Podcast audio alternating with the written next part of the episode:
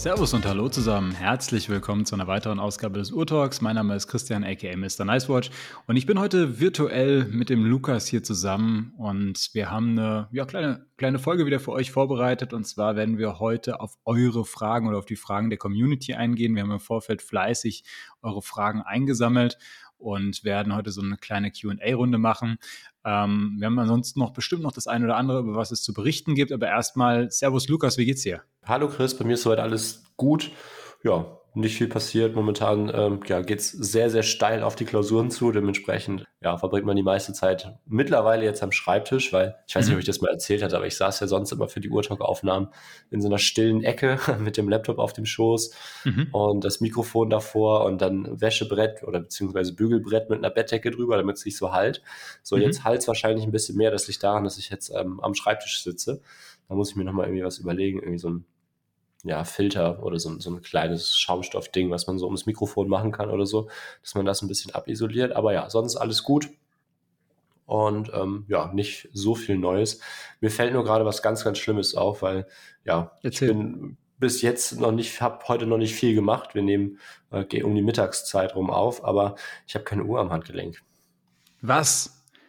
Lukas, also ehrlich gesagt, das, also das ist, ist mir fast schon peinlich jetzt. So, erzähl, erzähl du mal kurz, wie, wie es dir geht. Ich stehe einmal ganz leise auf in der Zwischenzeit, ziehe mir noch was an und ähm, also, dann bin ich auch nicht mehr so nackt unterwegs. Ist ja, ist ja, ist ja ekelhaft hier. Richtig exhibitionistisch. So, also, ja, ich habe ich hab heute eine Uhr am Handgelenk. Ähm, also ich bin nicht nackt. Ansonsten geht es mir aber soweit auch ganz gut. Ich bin tatsächlich ein bisschen müde tatsächlich, irgendwie so von der Woche. Äh, Gerade ein paar stressige Wochen im Büro hinter mir, äh, irgendwie viel zu tun, viel um die Ohren. Und ähm, wollten ja eigentlich schon einen Tag vorher aufnehmen. Das hat dann aber gestern also aus Zeitgründen nicht geklappt. Und jetzt haben wir es heute hier so reingequetscht. Deshalb, ich muss auch hinten raus gucken, dass ich rechtzeitig loskomme, weil ich jetzt heute noch ein paar Sachen vorhab oder erledigen muss. Aber ähm, ja, auf jeden Fall freue ich mich jetzt auf die Aufnahme. Bei mir gibt es eigentlich ja. gar nicht so viel gerade zu berichten, ehrlich gesagt. Also ähm, gerade so ein bisschen irgendwie sehr, sehr viel Kopf irgendwie nur für, für Arbeit, irgendwie viel eingespannt und äh, gar nicht so, ja, weiß nicht, ich bin ein bisschen urlaubsreif, reif, habe ich das Gefühl. Und ich habe jetzt aber demnächst, also ich habe zwar keinen Urlaub, aber ich habe demnächst ähm, so ein paar kleinere Ausflüge vor mir. Also ähm, ich werde demnächst mit einer Uhrenmarke nach Paris für, für zwei, drei Tage fahren. Kann ich dann mal drüber berichten, wenn ich wieder zurück bin. Ähm, da geht es um einen Neuheiten-Release, da, da freue ich mich drauf. Dann ähm, wird im Spätsommer auch nochmal so ein, so ein ganz cooler Trip anstehen. Also da sind jetzt noch so ein paar Sachen, darauf freue ich mich jetzt. Und ansonsten ja, genieße ich jetzt einfach gerade das, das schöne Wetter und äh, werde heute Nachmittag noch so ein paar Sachen erledigen und freue mich drauf, dann irgendwann mal vielleicht heute nochmal es zu schaffen, irgendwie auf dem Balkon ein bisschen in der Sonne zu sitzen und einen Kaffee zu trinken. So, aber jetzt ähm, hoffe ich, Lukas, dass ich jetzt genug Zeit überbrückt habe und du dich jetzt endlich mal angezogen hast. Das ist ja wirklich, ist ja ekelhaft hier. Ja, also ich habe mich noch nicht angezogen, aber ich habe jetzt mal zwei Uhren auf dem Schreibtisch liegen und äh, die Uhrenrolle dabei. Ich mache sie mal auf. Was soll ich denn anziehen? IWC. Ja, okay. Da brauche ich nicht mal die Uhrenrolle aufmachen. ich trage die halt momentan auch irgendwie nur, also deswegen. Nee, ist ja auch eine schöne die, Uhr. Ich trage also, die an so einem, so einem beigefarbenen Velour-Lederband, Wildlederband, mhm. wie man es auch nennen möchte. Und das, diese Velour-Lederbänder, die sind ja immer ganz schön, aber egal wie viel Geld du dafür ausgibst, die sehen relativ schnell mitgenommen aus. Ja, ja, das die ist, dunkeln so ein bisschen nach. Das war mal Sandfarben, mittlerweile ist es eher so ja, Steinfarben, wenn man es mhm. nennen möchte. Ähm, ich habe da jetzt so, ein, so einen Fleck von irgendeiner Soße drauf. Das muss ich mal gucken, ob ich das noch irgendwie rauskriege. Aber. Es ist Patina, das muss so. Naja, zum Thema Patina kommen wir ja gleich auch noch. Gab ja noch eine Frage zu Bronzeuhren. Aber gut, erzähl gerne noch kurz was. Also ich trage jetzt IWC 3706 Fliegerchronograph am Handgelenk. Erzähl gerne kurz, was du am Handgelenk hast und dann starten wir schon in die Folge rein. Bei mir ist heute ein Hublot Day. Ich habe heute meine Big Bang am Handgelenk. Ich habe die jetzt die letzten Tage ähm, ja eigentlich länger oder ich habe die letzte Zeit länger nicht getragen gehabt. Und heute Morgen bin ich aufgewacht und weil es heute auch so warm ist irgendwie, hatte ich Lust auf eine Uhr am Kautschukband. Insofern habe ich jetzt gerade die, die an und ja, so ein bisschen heute in, in sportlicher Stimmung. So. Sehr gut, sehr gut. So, du hattest Neuheiten, über die du sprechen wolltest. Ja, ich, ich wollte mit dir über was sprechen, Lukas, weil es war eine ähm, ereignisreiche Woche und zwar bei einer Uhrenmarke, die ähm, doch die Community auch immer wieder beschäftigt und zwar bei Audemars Piguet. Und zwar ist es da so gewesen, also zweierlei. Ähm, erste Neuigkeit, die uns Anfang der Woche, glaube ich, war das, erreicht hatte, so irgendwie so um den Montag rum muss das gewesen sein. AP hat angekündigt, wer der neue CEO sein wird. Also es war ja schon irgendwie seit längerem bekannt. Ich glaube, letztes Jahr wurde das erstmalig so ähm, angekündigt dass François-Henri Benamias, also der jetzt seit bestimmt 10, 12 Jahren oder sowas CEO von AP war. Ähm, ich glaube, insgesamt 30 Jahre in der Firma gewesen, also wirklich äh, Urgestein von AP, die das, das Unternehmen verlassen wird und sein Amt aufgeben wird. Und dann war die ganze Zeit, äh, das wurde immer gemutmaßt, wer es, ähm, wer der Nachfolger sein könnte.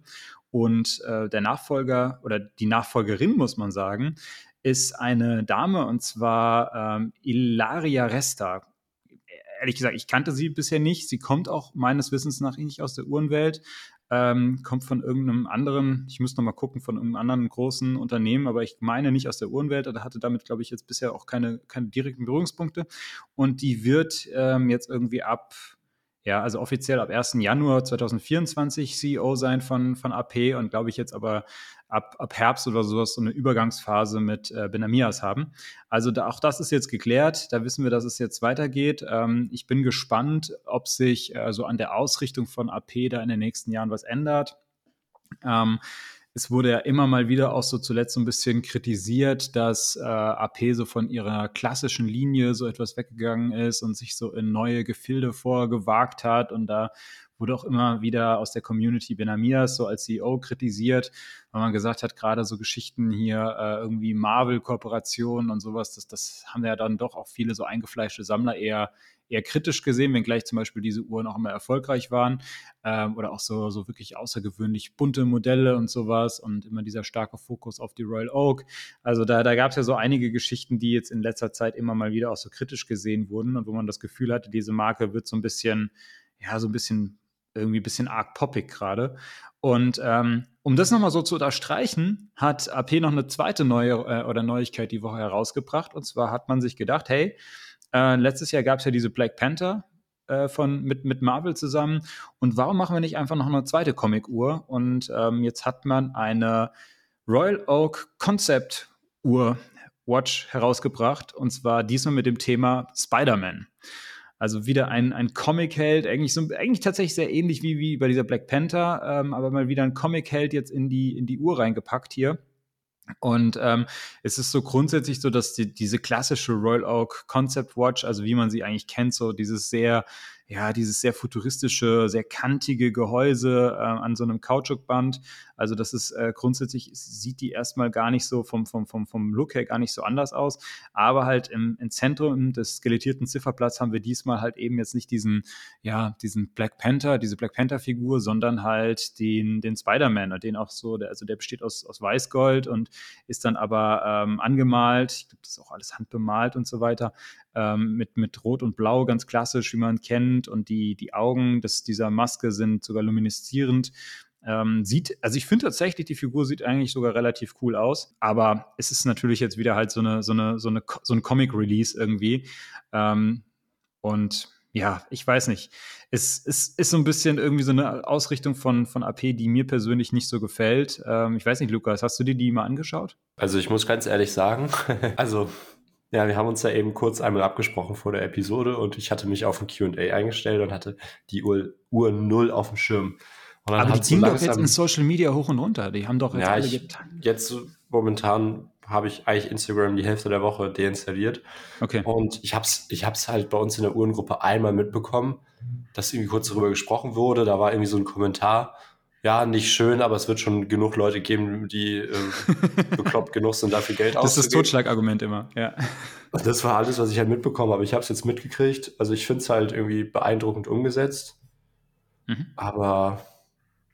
Aber ja. beeindruckt dich jetzt persönlich nicht sonderlich. Nö, müsste ich jetzt nicht haben. Ich wollte noch einmal kurz Kontext zum, zur neuen CEO geben, was ja, sie vorher ja. gemacht hat. Die Gerne war dann ähm, 2017 bis 2020 Senior Vice President Haircare North America bei Procter Gamble. Ah, Procter Gamble. Jetzt okay. äh, aktuell mhm. noch Global Perfume and Beauty President at DSM Firmenich. Ähm, ja, also durchaus auch aus so einer, ja, klingt jetzt do, böse, wenn man so sagt, aber aus so einer Lifestyle-Branche und äh, mhm. damit wahrscheinlich ganz passend für ja, eine Uhrenmarke. Das ist eigentlich nochmal ganz interessant, dass, wie gesagt, ich hatte das jetzt gerade nicht äh, auf, dem, auf, dem, Schirm genau, wo sie äh, jetzt zuletzt war, aber wie du, wie du sagst, halt diese, diese Lifestyle-Richtung oder Parfüm und so weiter, passt grundsätzlich natürlich schon irgendwie zu einer Uhrenmarke dadurch, ganz klar. Ähm, ist aber jetzt halt auch nicht dieser klassische irgendwie ja, dieser klassische Uhren-Background mit irgendwie vielleicht mal sogar Uhrmacher gewesen und dann irgendwie hochgearbeitet und über Sales Manager und so weiter dann irgendwie sich dahin gearbeitet, sondern ähm, halt wirklich so Quereinstieg aus dieser Lifestyle-Branche. Und also deshalb, da, da bleibt abzuwarten oder da, da wird es interessant sein zu sehen, wie sie in den nächsten Jahren das Unternehmen ausrichtet. Ja, ich, also ich, ich weiß nicht. Ich, ich finde es gut, dass eine Frau ist tatsächlich. Also ich finde, in dieser Branche bräuch, bräuchte man mehr Frauen auch in, in diesen entscheidenden Positionen. Ich finde aber tatsächlich, ich habe so ein bisschen Sorge, ähm, dass es halt die Marke noch mehr in so eine Lifestyle-Richtung führen wird ja. und halt immer weiter weg von dieser klassischen. Das ja, ja, das, ist, das ist ein interessanter Ansatz, weil so das, das, das Grund, der, der, das Grund, genau. Der Grund gegen oder was, weshalb viele halt aus der, gerade aus der Uhren-Community halt den alten CEO nicht so gerne mochten, war halt genau der, dass es sehr in so eine funky, Lifestyle, poppige Richtung ging. Das ist halt mhm. die Frage, inwiefern sich das jetzt ändern wird. Aber gut, ähm, sollten wir, glaube ich, unvoreingenommen in die Zukunft blicken und nee, klar, schauen, man, was kommt und dann. Du, man, man muss ja auch ganz, ganz ehrlich sagen, dass diese Ausrichtung AP ja auch nicht geschadet hat. Also das ist, also in der, in der, natürlich wir, wir Liebhaber, wir sind natürlich aber auch Traditionalisten. Ähm, ganz klar, wir, wir haben natürlich dieses, dieses, dieses klassische Bild und am liebsten wollen wir dann halt, dass diese und Horlogeriemarken dann halt auch wirklich diese traditionelle Uhrmacherkunst zelebrieren ja. und sich darüber positionieren. Das ist halt das, was wir halt geil finden. Ähm, mhm. Tatsächlich ist ja bei der Markt da draußen dann auch ein bisschen anderer und äh, AP ist ja, ja, muss man ja ehrlich sagen, in den letzten Jahren so erfolgreich wie noch nie gewesen. Insofern ist, kann man natürlich da Eben. auch sagen, Ben Amias hat einen guten Job gemacht. Weil das Problem ähm, ist ja auch einfach mal, sorry, dass ja. ich dich da unterbreche, aber das Gerne. Problem ist halt auch einfach mal, wir Uhrenliebhaber, wir beide, die, wie wir jetzt hier im Podcast sitzen, wir können so viel schwätzen, wie wir wollen. Aber ja. wir sind letztendlich nicht die, die, die, die, den Kostenapparat von AP bezahlen, weil nee. zum einen bekommen wir keine Uhr und zum anderen, wenn wir eine bekommen würden, ähm, ja, sieht es bei mir budgettechnisch gerade ein bisschen schlecht aus, äh, was den Kauf einer neuen AP anbelangt. Und dementsprechend können wir hier so viel, so viel reden, wie wir wollen. Letztendlich ist, ist unsere Meinung nicht die, die zählt.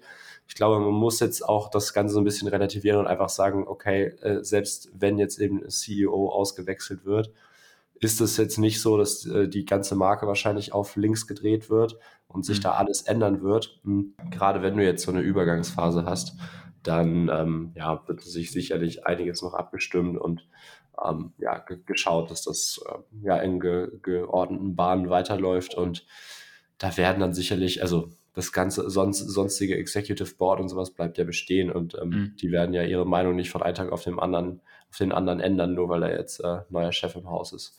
Deswegen, ich glaube, da muss man sich jetzt, ja. Ja, du, du hast gerade eben noch, ein, noch einen guten Punkt gesagt. Ähm, wir sind nicht diejenigen, die diese Uhren äh, kaufen oder auch kaufen könnten. Und das ist eigentlich auch nochmal ein ganz guter Übergang nochmal jetzt zu dieser neuen äh, Royal Oak Concept Tourbillon Spider-Man, wie sie heißt. Ähm, weil ich würde da gerne noch ein bisschen Kontext dazu geben, einfach um euch auch die Uhr noch mal so ein bisschen auch näher zu bringen, gerade was so diese harten Fakten anbelangt. Ja, mit also, Kontext kann ich da jetzt, wie gesagt, nicht dienen, aber hau gerne raus. Nee, genau. Also es ist tatsächlich so, also die, das ist eine Uhr aus einem äh, 42 mm Titangehäuse, 15 mm hoch. Also diese, diese Concept Royal Oak Concept Watches, die sind ja immer relativ dick. Das sind ja wirklich große, das sind schon richtige Klopper, muss man einfach so sagen. Das soll natürlich auch so sein. Ähm, sie hat eine schwarze Keramiklünette. Ähm, sie ist 50 Meter wasserdicht, was ich tatsächlich so ein bisschen mau finde, ehrlich gesagt, für so eine Uhr, die so einen massiv sportlichen Antritt irgendwie hat. Also Klar, reicht natürlich alles in der Praxis, wissen wir alle Bescheid. Die Uhr wird jetzt keiner groß zum, zum Schwimmen oder Tauchen verwenden wollen. Nichtsdestotrotz fand ich das so ein bisschen, bisschen wenig tatsächlich. Ähm, wir haben einen äh, Handaufzugskaliber und das ist das Kaliber 2974. Das hat ein Tourbillon äh, sowie Stunden- und Minutenanzeige, 72 Stunden Gangreserve. Und es ist tatsächlich nicht das gleiche Werk, was wir letztes Jahr in, der, ähm, in dieser Black Panther gesehen haben. Damals war es auch ein Handaufzugskaliber mit äh, Tourbillon, allerdings war das ein Flying Tourbillon. Jetzt haben wir kein Flying Tourbillon. Also das ist so ein bisschen der Unterschied zwischen den beiden. Ähm, das, nichtsdestotrotz ist das gesamte Werk und auch das Zifferblatt quasi skelettiert oder wirklich halt bewusst offen gehalten. Also du hast, kannst da wirklich auch komplett durchschauen, äh, quasi links und rechts an dem Spider-Man vorbei, der der, der schwingt sich da quasi so gefühlt äh, über, das, über das Zifferblatt, macht da so seine, seine berühmte Pose, als ob er da jetzt gerade so das Spinnennetz rausschießt äh, aus seinen Händen. Ähm, ist, wie gesagt, ich finde es tatsächlich von der Figur her eigentlich ganz, ganz cool gemacht. Ich kann auch mit Spider-Man mich persönlich auch mehr identifizieren als mit dem Black Panther, aber ich bin aber auch allgemein jetzt auch gar nicht so dieser Marvel-Comic-Typ. Also, das ist alles nicht meine Welt, aber mit Spider-Man irgendwie habe ich da noch mehr eine Connection zu. Nichtsdestotrotz bräuchte ich jetzt auch nicht diese Comic-Uhr. Ähm, ja, es ist, es ist handwerklich natürlich gut gemacht, brauchen wir gar nicht drüber diskutieren. Also, diese, diese Spider-Man-Figur, die wird halt, wie gesagt, aus so einem, aus Weißgold quasi raus, rausgraviert, mehr, mehr oder minder und dann halt auch handbemalt und das Ganze dauert wohl gute 50 Stunden an, an Zeitaufwand. Also, und das wird halt jede dieser Figuren, das sind 250 Uhren in Summe, die, die äh, da herausgebracht wurden jetzt, ähm, wird halt quasi von Hand äh, hergestellt. Und dadurch ergibt sich am Ende des Tages auch ein sehr stolzer Preis von rund 200.000 Schweizer Franken oder 195.000 Schweizer Franken, um ganz genau zu sein. Ähm, Zusätzlich wurde eine Uhr ähm, vorab in einer limitierten Auflage versteigert für einen guten Zweck. Ich glaube, auch das war letztes Mal so bei der Black Panther gewesen. Und ähm, das Modell wurde, also die, die Black Panther wurde letztes Jahr für, ich glaube, 5 Millionen oder 5,2 Millionen Euro, äh, nicht Euro, sondern Dollar äh, versteigert. Und jetzt gibt's halt, wie gesagt, hier nochmal so eine Sonderedition ähm, dieser, dieser, dieser Spider-Man-Variante, die jetzt für etwas über 6 Millionen äh, Dollar wohl versteigert wurde, auch zu einem guten Zweck. Und die Besonderheit an diesem Modell war gewesen, dass der Spider-Man ein komplett schwarzes Kostüm hatte. Das ist eine Referenz an wirklich ein paar Marvel-Comics oder vereinzelte Marvel-Comics, in denen wohl Spider-Man einen schwarzen Anzug anhatte. Wie gesagt, ich bin da nicht tief drin in der Materie, kann deshalb da gar nicht so viel inhaltlich zu sagen, ob das so stimmt oder nicht. Ähm, was aber ganz cool war bei diesem Sondermodell, das Gehäuse war auch ja, wie so graviert und da waren wie so Spinnennetze drauf graviert. Also sah eigentlich tatsächlich ganz, ganz, ganz witzig aus. Also man hat da dieses Spider-Man-Konzept dann nochmal so aufs, ähm, ja, auf, aufs nächste Level gebracht. Ja, wie gesagt, also ist eine, ist halt wieder so eine Art Comic, Comic Release eigentlich, äh, ist eine witzige Uhr. Diese 250 Stück werden sich natürlich wie nichts verkaufen. Die Sammler werden Schlange stehen dafür, also die, die natürlich die, die großen Sammler, die sich sowas dann noch leisten können. Insofern brauchen wir uns, können wir uns da den Mund fusselig reden, ob wir die Uhr gut oder nicht gut finden. Aber ja, ich, ich bräuchte das nicht und es sind eben nicht die, nicht wirklich die Neuheiten von AP, die mich jetzt persönlich begeistern oder mich näher an diese Marke auch wieder heranführen. Ähm, ich schätze, was AP macht. Die haben schöne Sachen. So eine klassische World Oak wird mir auch immer noch gut gefallen, auch in der Sammlung mal. Aber ähm, diese, diese ganzen fancy Geschichten. Damit kann ich mich persönlich jetzt nicht so identifizieren. Aber sei es drum, muss auch nicht so sein. Ja, so. Dann würde ich sagen, lass uns, lass uns AP vielleicht abschließen als Thema. Ich wollte es einfach nochmal hier auf die Agenda bringen, weil da jetzt die Woche einfach ein bisschen was los war. Und lass uns jetzt zum QA rübergehen. Ich finde, was man ihr wirklich halt zugute halten muss, ist einfach, dass das Konzept wirklich ja, konsequent durchgesetzt wurde. Also durch die Elemente im Band, das Gehäuse, mhm. Ziffernblatt. Also es ist ein in sich stimmiges Konzept und es ist eine sehr gut gemachte Uhr, ähm, auch wenn es halt ja nicht, nicht meine Uhr wäre. Ja. Ich fände es halt, ich halt tatsächlich cool, wenn man halt auch irgendwie so von der Zeitanzeige bei solchen Sachen halt irgendwie auch nochmal ein bisschen mehr irgendwie vielleicht machen würde. Keine Ahnung, irgendwie Zeiger sind dann die Beine von Spider-Man oder was weiß ich. Ähm, weil, ja, weiß ich nicht. So ist es halt. Wäre witzig, ja, stimmt, irgend ja. sowas, ja. Gut, aber letztendlich, ne?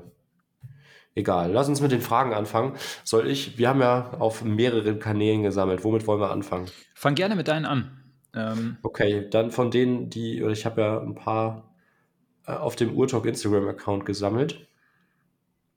Und das also erste die kenne ich zum Beispiel jetzt alle nicht, muss ich dazu sagen. Und ja. du kennst nicht die, die mir gestellt wurden. Also ich habe auf meinem Account auch noch mal ein paar gesammelt. Ja. Ähm, das heißt, es ist ein bisschen überraschend. Ja, die einzigen, die wir beide kennen, sind die aus der Urtalk Themenvorschlaggruppe auf äh, Telegram. Ja. Und ähm, ja, interessant wäre mal ein Podcast über das Thema ETA und Selita-Werke, ein Vergleich.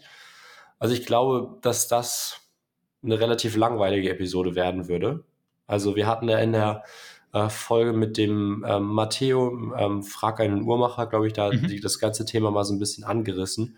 Und egal, ob man jetzt einen Selita SW200 nimmt oder äh, das Pendant ETA 2824 oder ähm, ETA 7750 und ähm, Selita SW500, es bleiben halt wahrscheinlich im Endeffekt zwei sehr, sehr, oder in jedem Fall, äh, wenn man halt die jeweils passenden Kaliber miteinander vergleicht, sehr, sehr, ja,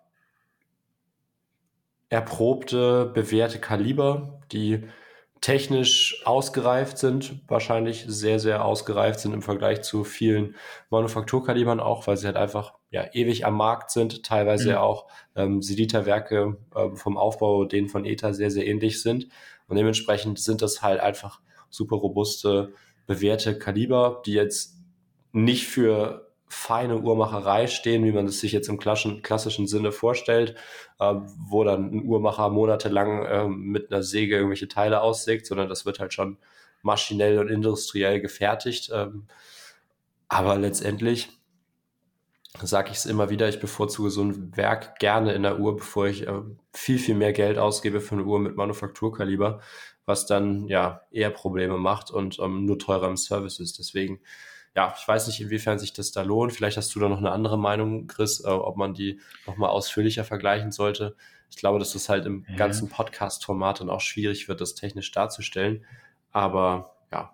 Was, was ich mal überlegt hätte, was ich mal vielleicht ganz spannend fände, aber das bräuchte auch ein bisschen Vorbereitungszeit, ähm, wäre, wenn man vielleicht einfach mal so über ein paar bekannte Werke einfach spricht. Ähm, und vielleicht holt man sich dann auch für sowas ja. dann wirklich auch einen Uhrmacher dazu, muss man mal schauen. Mhm, auf jeden ähm, Fall, ja und, und dann mal sich so ein paar berühmte Kaliber herauspickt. Also keine Ahnung, natürlich auch sowas dann wie das irgendwie ETA 7750 oder sowas. Und dann gibt es ja sicherlich ein paar, so, wo, wo, man sagt, okay, vielleicht auch so Zenit El Primero, das erste, wie auch immer, dass man mal so ein paar Werke, die, die irgendwie die ganze Uhrenwelt kennt und dass man da einfach mal ein bisschen drüber geht, was sind die vielleicht die Besonderheiten, wie kam es dazu. Aber das, das bräuchte doch etwas Vorbereitungszeit und ich glaube, im Idealfall würde man das auch mit jemandem machen, der, ja. der vielleicht von technischer Seite noch mehr auch zu sagen ja, kann. Aber sowas könnte man mal machen. Ich glaube jetzt im Vergleich ETA versus Celita, ehrlich gesagt, glaube ich, dass nicht so zielführend ist. Könnte man dann nochmal mit einem aufgreifen, aber gerne sonst irgendwie nochmal auf uns zukommen und sagen, wie das konkret gemeint war, was dich da interessieren würde. Und dann können wir das nochmal konkret ähm, ja, besprechen mhm. oder uns nochmal Gedanken drüber machen, wie man das umsetzen kann. Nächste Frage. Was macht ihr mal, ähm, wann macht ihr mal eine Sendung über Uhren oder Uhrenmarken, die es nicht mehr gibt? Ja, das ist eine gute Frage. also am Rande werden die, greifen sowas ja immer mal auf. Keine Ahnung, Raff gerade oder Raff und Simon sicherlich haben da schon öfters mal drüber gesprochen, wenn man irgendwie über eine Universal Genève oder sowas spricht. Aber auf jeden Fall ein Thema, was man aufgreifen kann weniger jetzt eine konkrete Frage, würde ich sagen, aber ähm, auf jeden Fall was, was man mal aufgreifen kann, oder? Ja, würde ich auch sagen. Ja, definitiv. Also ist ein, ist ein spannendes Thema. Nächste Frage: Taucheruhren am NATO-Band. Aus meiner Sicht kann man das natürlich machen. Ja, also, ja, ich weiß jetzt nicht ganz, wie die Frage gemeint ist, ob man grundsätzlich das machen kann oder, oder ob die Frage darauf abzielt, ob man das machen kann, was wir zu Taucheruhren am NATO-Band sagen, oder ob wir Empfehlungen haben für Taucheruhren am NATO-Band. Wenn es jetzt um Taucheruhren am NATO-Band Empfehlungen ginge, fände ich tatsächlich, wäre ich da jetzt echt, äh, Tudor Black Bay finde ich am NATO-Band immer sehr, sehr cool, weil es halt auch super gute NATOs sind. Ich finde, man kann natürlich so ein bisschen schreiten, ob das jetzt sein muss, dass die Federstege da eingenäht sind und man das nicht durchziehen kann. Ich äh, weiß nicht, ob das so, so, so hätte sein müssen. Aber ja, ansonsten, ich finde Tudor Black Bay, eigentlich alle tragen sich sehr gut am NATO-Band. Gerade wenn man jetzt eben die neue Black Bay in 41 mm betrachtet, die auch noch ein Stück flacher ist, lässt mhm. sich das bestimmt auch gut mit einem NATO tragen. Ja, also ich mag auf jeden Fall Taucheruhren am NATO-Band. Ich finde das einen coolen, lässigen Look. Ähm, ich muss tatsächlich immer sagen, ich finde NATO-Bänder bei anderen cooler als an mir selbst. Äh, komischerweise. Ja. Also ich, ich finde immer, ich, ich finde, es sieht auf Bildern mega cool aus, auch gerade wenn man das so auf Social Media, irgendwie Instagram und von irgendjemandem so einen Wristshot sieht und dann hat er so eine, so eine, so eine lässige Taucheruhr, vielleicht auch so ein Vintage-Diver irgendwie und dann so am ja. lässig am NATO-Band, da denke ich mal, wow, es sieht richtig cool aus und äh, stelle mir das immer so als ganz tolle Uhr so für einen Sommerurlaub oder sowas vor. Und dann, wenn ich selbst eine Uhr mit NATO-Band trage, dann habe ich immer das Gefühl, es sieht an meinem Handgelenk unglaublich komisch aus. Und zwar mhm. deshalb, weil du ja immer das Thema hast, dass du das Band dann so umschlägst an der einen Seite. Und dadurch ist das ja so richtig, richtig dick, richtig hoch quasi, also ne, dann hast du immer so oben auf 12 Uhr Seite ist das ja immer, ist das so umge umgeschlagen und dadurch habe ich immer das Gefühl, da ist, hängt so ein, so ein Klotz dann da oben noch dran. Das sieht ganz komisch aus. Ich komme auf den Look an meinem eigenen Handgelenk nicht so klar. Bei anderen finde ich es cool. Ähm, ja, weiß nicht. Das ist, das ist so ein bisschen das Ding, was mich stört keine Ahnung. Deshalb, ich werde mit ja, NATO-Bändern bei mir selbst nie so 100% warm. Ja, durch diese Metallelemente und so erhöht man halt einfach dieses Lack-to-Lack extrem. Mhm. Und dadurch hat das Ganze halt einfach viel, viel mehr Präsenz. Ich finde, es ist auch teilweise super schwierig, NATO-Bänder wirklich langfristig bequem zu tragen. Also mhm. das hat jetzt gar nichts mehr mit der Qualität der Bänder zu tun. Das kann noch so ein weicher Stoff sein, aber so mit diesem, du hast halt einfach, die Uhr wird halt sehr, sehr kopflastig. Ja. Das ich habe halt oft irgendwie auch so ein bisschen das Problem, dass die Bänder dann teilweise mal so ein bisschen einschneiden, wenn du halt so relativ harte Kanten oder sowas hast. Deswegen, das ist halt immer so was, wo man halt sagt, ja, das kann man mal, kann man mal machen. Das ist so ein Look, den kann man mal für ein, zwei Tage tragen. Aber grundsätzlich bin ich doch schon eher der Lederband-Typ. Oder halt eben, ja, wenn es halt nach Uhr passt, am Stahlband. Hm. Ich habe sonst dem Steven von Watch Performance, den wir hier im Podcast mal hatten, auch gesagt, dass der unbedingt mehr zweiteilige NATOs tragen kann, weil damit merzt man ja schon einige dieser Probleme aus, dass die Uhr eben mhm. viel höher und breiter wird. Mal schauen. Ich hoffe, hoffe, dass da, dass da bald was kommt und ähm, ja, weil das ist, das ist wirklich was, wo ich finde, da gibt es auch so ein kleines Unterangebot, weil du kriegst halt bei so den NATO-Bandfirmen oder Marken oder wie man es auch nennen möchte, kriegst du halt irgendwie immer mal so die gängigen Farben, kriegst du so ein schwarzes und graues in, mhm. in zweiteilig. Teilweise sind es halt aber auch wirklich Sachen, wo du dann irgendwie in Großbritannien oder USA bestellen musst. Und da wäre es halt wirklich cool, ein, ein, gutes Brand zu haben ähm, in Deutschland, die das eben liefert. Und ähm, deswegen setze ich da auf Steven, dass er, dass wir da bald was, dass wir da bald Neuigkeiten haben. Ja. Nächste Frage. Wie findet man den Uhrmacher seines Vertrauens? Vintage-Hype-Wartung, also sowohl eben für Vintage-Uhren als auch eben moderne hm. Uhren. Äh, ich glaube, es ist schwierig pauschal zu sagen. Also ich ja. bin halt ein Freund von so, äh, von halt so kleinen, äh, freien Uhrmachern. Ich mag das äh, gerne so irgendwie so alteingesessene, die es irgendwie schon, die ihr Handwerk schon irgendwie vor, vor Ewigkeiten gelernt haben und das so aus Leidenschaft machen. Ähm, ich ich kenne einen, der zum Beispiel im Raum Düsseldorf, den ich ganz, ganz cool finde, der mir auch so ein paar Sachen mal, mal schon gemacht hat. Aber also das ist auch schwierig, die sterben auch so ein bisschen aus. Ne? Und natürlich hast du ähm, in der Regel, wenn du nach Uhrmacher schaust, also du natürlich immer zu den großen Konzessionären und den Ketten und sowas verwiesen. Ähm, da ist es klar, dass du da nicht den Uhrmacher des Vertrauens haben wirst, sondern dann wird das im Zweifel über das Service Center und so weiter gehen. Also das ist, glaube ich, nicht das, nicht das Ideale. Ich weiß nicht, also ja. die, die werden halt selten. Ähm, schwierig, über Empfehlungen am besten. Also wenn du jemanden kennst, mhm. gerade in der Community, einfach mal immer mal rumfragen. Und das ist dann sicherlich auch sehr äh, abhängig vom jeweiligen Ort, wo man halt gerade wohnt und vielleicht lernt man da jemanden kennen. Ähm, ja, ja, kann, kann ich ja, so ist geben. schwer zu sagen. Ähm, also Hype-Wartung würde ich einfach mal sagen, gibt das Ding zum offiz offiziellen Rolex-Konzessionär. Die kriegen alle Ersatzteile, da muss nicht rumgebastelt werden. Die machen das 100 Mal am Tag gefühlt. Mhm. Und ähm, da hast du halt einfach den besten Service, zumal ja auch ja, die mittlerweile, was so Aufarbeitung und sowas anbelangt, echt teilweise schon relativ gut sind. Ich glaube, das ist dann halt einfach vom technischen Equipment her teilweise so ein bisschen schwierig das dann eben darzustellen. Und zumal du jetzt halt auch so ein bisschen diesen ganzen, den Vorteil hast, dass du dann halt ja eine offizielle Rolex-Garantie hast, die wahrscheinlich dann auch bei jedem äh, oder wenn dann was damit ist, bei jedem Rolex-Konzessionär eingelöst werden kann. Deswegen, wenn es halt um Halbuhren geht, ich sag mal, da kann halt auch der Uhrmacher eigentlich naja, wenig falsch machen. Also ich sag mal, bei jetzt Vintage-Uhren geht es ja wirklich dann auch darum, dass dann irgendwelche Teile erhalten bleiben, nicht ausgetauscht werden und so weiter, weil die halt maßgeblich nicht nur den Look, sondern vor allem halt auch eben den Wert der Uhr dann teilweise mitbestimmen. Also ja, wenn man dann halt das teilweise mitbekommt, dass man irgendwie eine seltene Daytona oder sowas hat und dann ja bei Rolex selber dann irgendwie ein Zifferblatt ausgetauscht wurde oder so und das dann halt mal eben ja, 15.000 Euro weniger sind, die die Uhr dann auf einmal theoretisch bringen würde, dann mhm. tut sowas halt schon weh, gerade weil dann halt bei so Vintage-Uhren äh, der Service bei Rolex auch alles andere als günstig ist. Deswegen, da lohnt sich das dann schon, äh, einen Uhrmacher zu suchen, der eben ja das Ganze unabhängig von Rolex macht. Und da würde ich dann halt aber auch durchaus, habe ich jetzt die Erfahrung gemacht, gut, ich habe jetzt noch keine extrem hochpreisigen Vintage-Uhren geserviced, aber dass sich da sich halt auch lohnt, ähm, mal mehrere Meinungen von verschiedenen Uhrmachern einzuholen, weil natürlich ist es halt irgendwo alles was, was irgendwie auf Wissenschaft basiert und ja, eigentlich oft dann eben auch irgendwie durch Forschung belegte Fakten und so in der Uhrmacherei sind. Aber trotzdem ja, gehen die Geister da öfters mal auseinander und jeder hat so seine eigenen Praktiken und da muss man dann halt einfach schauen, welcher überzeugt sich am meisten und wo ergibt es am meisten Sinn und wo stimmt halt auch einfach so ein bisschen das Bauchgefühl.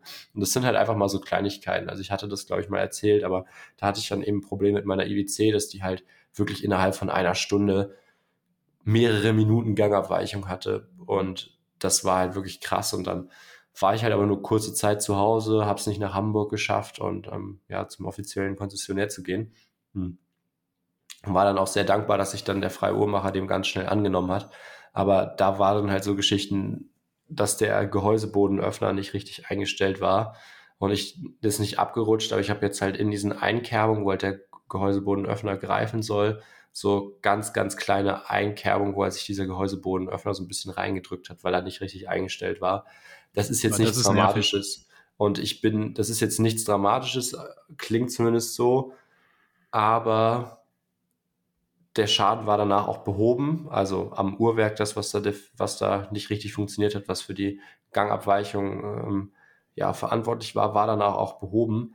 Aber das ist halt für mich so ein Indikator, wenn es halt daran schon so ein bisschen scheitert, dass halt da irgendwie so ein Werkzeug richtig eingestellt wird oder das richtige Werkzeug benutzt wird, weiß ich, fehlt es mir da halt so ein bisschen an Vertrauen, dem jetzt irgendwie so Uhren von meinem Großvater oder sowas in die Hand zu geben. Auch wenn das jetzt nichts Kompliziertes ist, aber mir sind halt so kleine Details wichtig, dass halt dann man darauf achtet, dass das halt wirklich, ja, wie die eigene Uhr oder wie der eigene Augapfel behandelt wird. Und das sind halt so Kleinigkeiten, die halt dann so ein bisschen immer so das Ereignis unter, oder das, halt auch das Erlebnis und das Vertrauen so ein bisschen trüben.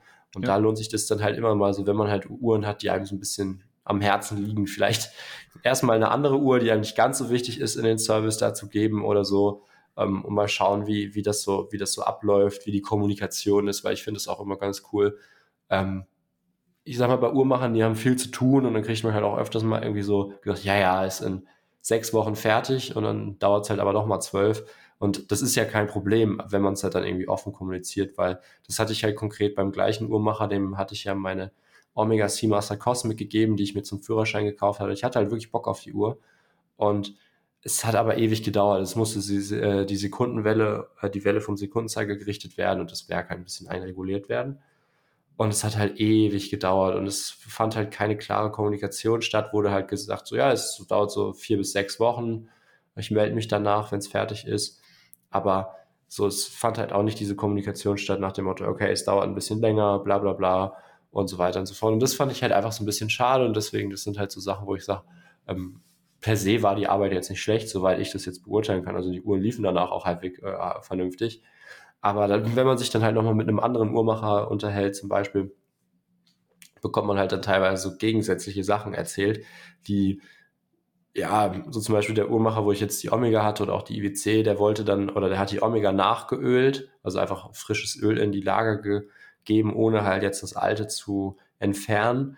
Und das wollte halt bei der IWC auch machen. Das habe ich dann aber unterbunden, weil mir eben der andere Uhrmacher eben gesagt hat, hey, Nachölen ist eigentlich total doof, weil wenn du halt nachölst, dann bildet sich halt so eine schmierige Paste im Prinzip in den Lagern, weil vorher mit dem alten Öl, was halt so ein bisschen die Viskosität verloren hat, dementsprechend nicht mehr ganz so gut ge, ja, geschmiert hat und ähm, ja, dadurch kam es halt so ein bisschen zu Abrieb von den Zapfen und so weiter und so fort. Und wenn du da halt jetzt frisches Öl zugibst, bildet sich halt wirklich wie so eine, ja, keine Ahnung, die Leute, die jetzt irgendwie handwerklich arbeiten oder sowas, kennen das wahrscheinlich ganz gut, so eine Handwaschpaste. Das ist im Prinzip so eine Seife, wo so äh, grober Sand oder sowas drin gelöst, gelöst ist oder äh, drin vermengt ist, so grobe Partikel, damit man halt wirklich auch hartnäckigen Schmutz oder sowas lösen kann. Ja, und diese Paste, die verteilt sich halt weiter im Uhrwerk und fördert halt eigentlich nur den Abrieb an den Zapfen, an den sonstigen Teilen. Und das ist halt so eine, so eine Placebo-Wirkung, also beziehungsweise nicht Placebo, weil anfangs wirkt es halt gut, aber das hält halt nicht lange an. Diese Wirkung hat halt nach einer gewissen Zeit eher einen umgekehrten Effekt. Und das sind halt so Feinheiten. Und wenn dir halt ein Uhrmacher sowas offen kommuniziert und dich da so ein bisschen über Risiken und Nebenwirkungen aufklärt, finde ich das immer sehr, sehr charmant, wenn man das Ganze dann halt auch so ein bisschen diesen Prozess vom Service bei der Uhrmacher, der, beim Uhrmacher so ein bisschen begleiten kann, da so ein bisschen mitgenommen wird, auch mal über die Schulter schauen kann. Das sind so ein paar Indikatoren. Also ich würde es sehr, sehr stark von der Uhr abhängig machen. Wenn das halt jetzt eine Uhr ist, die kaufst du aus Spaß, willst sie ja ein bisschen tragen, die braucht halt einen Service, mein Gott, das wird halt wahrscheinlich jeder Uhrmacher irgendwie wieder zum Laufen bekommen oder sowas. Aber wenn es halt wirklich eine Uhr ist, die einem am Herzen liegt, dann lohnt sich das da schon ein bisschen ja, Mühe in die Recherche des Uhrmachers zu stecken, sich da ein bisschen persönlich auszutauschen und einfach zu schauen, okay, wie, wie harmoniert man da irgendwie oder wie, wie sehr vertraut man dem auch. Und ja, wenn ich das jetzt mit Raff hier aufnehmen würde, dann würde das Thema noch viel, viel länger gehen, weil der da wirklich ganz starke Vertrauensprobleme hat, was der Uhrmacher anbelangt. Und ähm, ja, so schlimm ist es bei mir noch nicht, aber ja, ich schiebe diese Frage halt auch bei mir selber so ein bisschen auf, weil ich, ja, die IWC braucht langsam einen Service. Meine beiden Uhren von meinem Großvater brauchen einen Service. Und ähm, ja, ich weiß noch nicht so ganz, was ich damit mache. Gut, Lukas, lass, lass uns weitermachen. Ähm, ja, die Frage haben wir jetzt auf jeden Fall ausführlich beantwortet. Nächste Frage: Meinung zur Tudor 1926 36 mm. Muss ich tatsächlich jetzt googeln? Muss ich gerade einmal googeln? Ich habe äh, so eine grobe Vorahnung, welches Modell das ist. Kannst du da schon ad hoc was zu sagen? Welche Größe wollte? 36? 36 Tudor, Tudor 1926 in 36 ja, mm. In 36 mm. Ja, gut. Ne, was, was soll ich sagen? ist, jetzt, ist natürlich nicht so die typische, ähm, ist jetzt nicht die typische Uhr, die mich jetzt umhaut.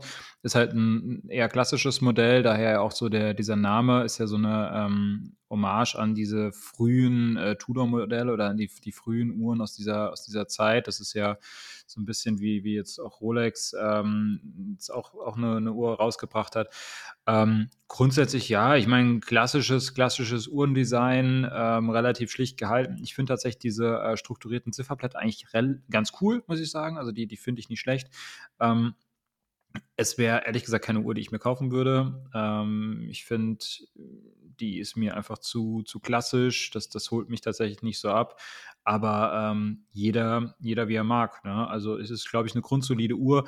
Ich finde, sie ist halt nicht typisch Tudor, um ehrlich zu sein. Also wenn du sagst, du, du willst halt irgendwie ja. was, was, was so eine, so eine richtige, wo man sagt, okay, das ist eine Tudor. Ich finde, das ist halt, das ist austauschbar. Ne? Das, also ich weiß nicht, das könnte, da könnte auch jede, oder nicht jede, aber da könnte auch eine, eine andere Marke draufstehen. Und äh, das ist so das, was es für mich jetzt auch nicht so reizvoll macht.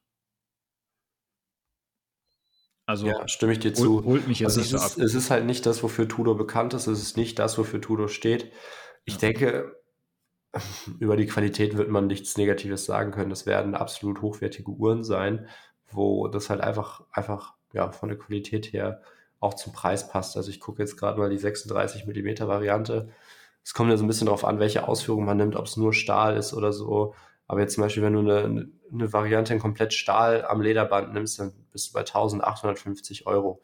So, deswegen, da wirst du halt absolut nichts mit falsch machen. Das wird echt eine, eine gute Uhr sein für das Geld. Aber es ist halt für mich von der Markenpositionierung und für einem, für die zu der Wahrnehmung der Uhr passen, nicht so wirklich passend. Also da gibt es halt wirklich andere Marken, wo ich sowas eher sehen mhm. würde.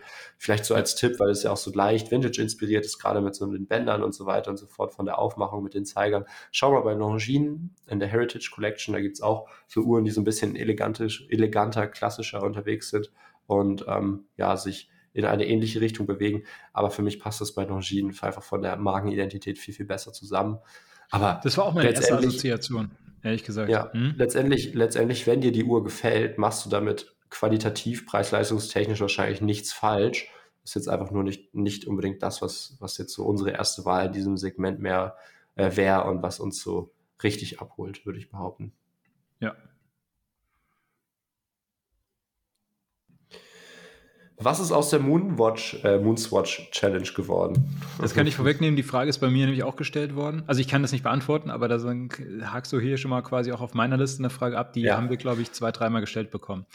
Ja, die Frage, die Frage muss ich beantworten und äh, die kann auch kein anderer beantworten als ich. Der Raff ist fertig. Der Raff hat die Challenge äh, gemeistert. Ich weiß immer noch nicht, womit er die gemeistert hat. Aber ich muss wirklich zu meiner Schande gestehen, dass das bei mir ein bisschen untergegangen ist, ein bisschen verloren gegangen ist.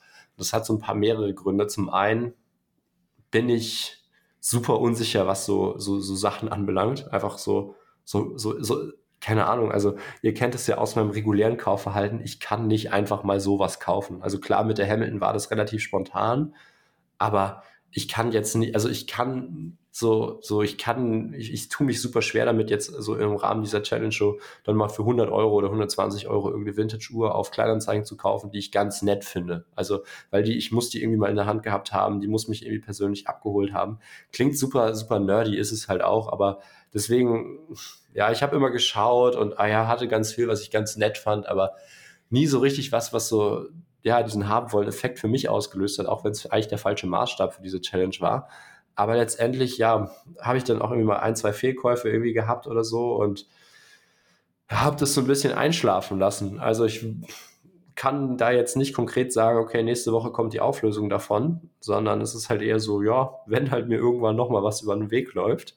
Ich glaube, die Challenge ist ja auch schon ein Jahr alt oder sowas mittlerweile, oder? Die ist schon älter als ein Jahr. Ja, ja, seit Launch der Moonswatch. Ähm, ja, also das ist schon, schon ein also gutes, ein gutes Jahr. Jahr. Mhm. Also von daher, das ist, ich habe die noch im Hinterkopf und wenn ich mal eine Uhr finde, die da reinpasst, dann greifen das bestimmt nochmal auf. Aber es war halt auch immer so ein bisschen das Problem, weil wenn ich dann halt Uhren cool fand, dann fand ich die halt eigentlich auch eher für mich cool und wollte jetzt eigentlich so egoistisch, wie das klingt, dann nicht äh, für ein Gewinnspiel oder sowas dann später hergeben. Ich hatte so konkret ein Beispiel, da ging es dann in der, gab es dann in der Uhrtalk Community Gruppe in dem Marktplatz, gab es eine Uhr mit Alarmfunktion von war das Slava oder Raketa oder ja, irgend so ehemalige UdSSR-Marke. Und die fand ich halt richtig cool und die hätte auch vom Budget her richtig gut in das Ganze reingepasst und wäre auch einfach eine Komplikation gewesen, die man so nicht alle Tage hat. Aber genau deshalb hätte ich die halt einfach gerne dann selber behalten. Ja, bisschen schwierig bei mir. Aber der Raff kann da nichts für, das ist einzig äh, mein Versäumnis wenn sich da nochmal was ergibt, dann ähm, updaten wir das auf jeden Fall. Das haben wir also nicht wir gehen aber aktuell aber nicht davon aus, dass da zeitnah ja. eine Auflösung kommt. Genau. Ja. Nächste Frage. Radfahren, Golfen, etc. mit mechanischen Uhren. Ja. also, okay, pass auf, ich, ich, ich fange ich fang einfach kurz an bei der Frage. Äh, Golfen, tatsächlich bin ich vorsichtig, weil Golfen ist halt wirklich von diesen Schlägen halt wirklich sehr, sehr hart. Und es gibt ja gezielt auch Uhren von manchen Herstellern, die auf, auf Golfen ausgelegt sind. Äh, also gerade Hublot hat da in dem Bereich einiges gemacht. Ähm, gut, Tag Heuer hat eine Smartwatch, die sich an, an Golfer richtet.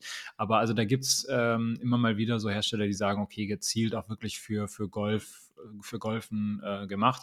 Ansonsten wäre ich tatsächlich vorsichtig beim Golfen, ähm, einfach weil diese, diese Schläge dann doch sehr, sehr hart sind, die das Uhrwerk aushält oder halt aushalten muss. Fahrradfahren, ich persönlich immer ja, mache ich. Ähm, ich mache jetzt aber auch kein, ähm, also ich bin jetzt auch keiner, der irgendwie jetzt hier so Mountainbiken geht oder sowas. Ich habe auch kein, kein Mountainbike. Also keine Ahnung, wirklich so ganz hartes Gelände mache ich jetzt nicht. Das, das Maximum, was bei mir passiert, ist eher so mit einem klassischen Fahrrad dann irgendwie über Kopfsteinpflaster oder sowas drüber. Da schüttelst die Uhr natürlich auch ordentlich durch. Manchmal mache ich es dann so, dass ich ein bisschen den Arm so vom Lenker wegnehme, aber ähm, ich mache das einfach trotzdem. Mir ist es vollkommen egal, weil ich mag das einfach, die Uhr dabei zu haben egal bei welcher sportlichen Tätigkeit, wie gesagt, Golfen wäre ich vorsichtig. Ansonsten ja. habe ich bei allem eigentlich immer, auch im Fitnessstudio, habe ich ganz oft eine Uhr einfach an. Ähm, und äh, habe da, also ja, weiß ich nicht. Für mich gehört das einfach dazu. Für mich gehört das dazu, wenn ich die im Alltag tragen kann und die einfach im Alltag genießen kann und sie da so aktiv in mein Leben einbinden kann. Das heißt, auch beim Duschen und so werde ich immer eine Uhr anhaben. Das ist einfach so. Nicht, dass ich die extra dafür anziehe, sondern ich lasse sie einfach an im Idealfall. Und ähm, ja, insofern ja. Fahrradfahren auf jeden Fall mit Uhr. Werde ich heute vielleicht auch noch machen. Mal gucken, heute Abend noch ein bisschen, kommt, wollte ich noch ein bisschen Fahr Fahrrad fahren. Ja. Da werde ich auch eine anhaben. Kommt bei mir halt echt, kommt bei mir halt echt auf die Uhr an.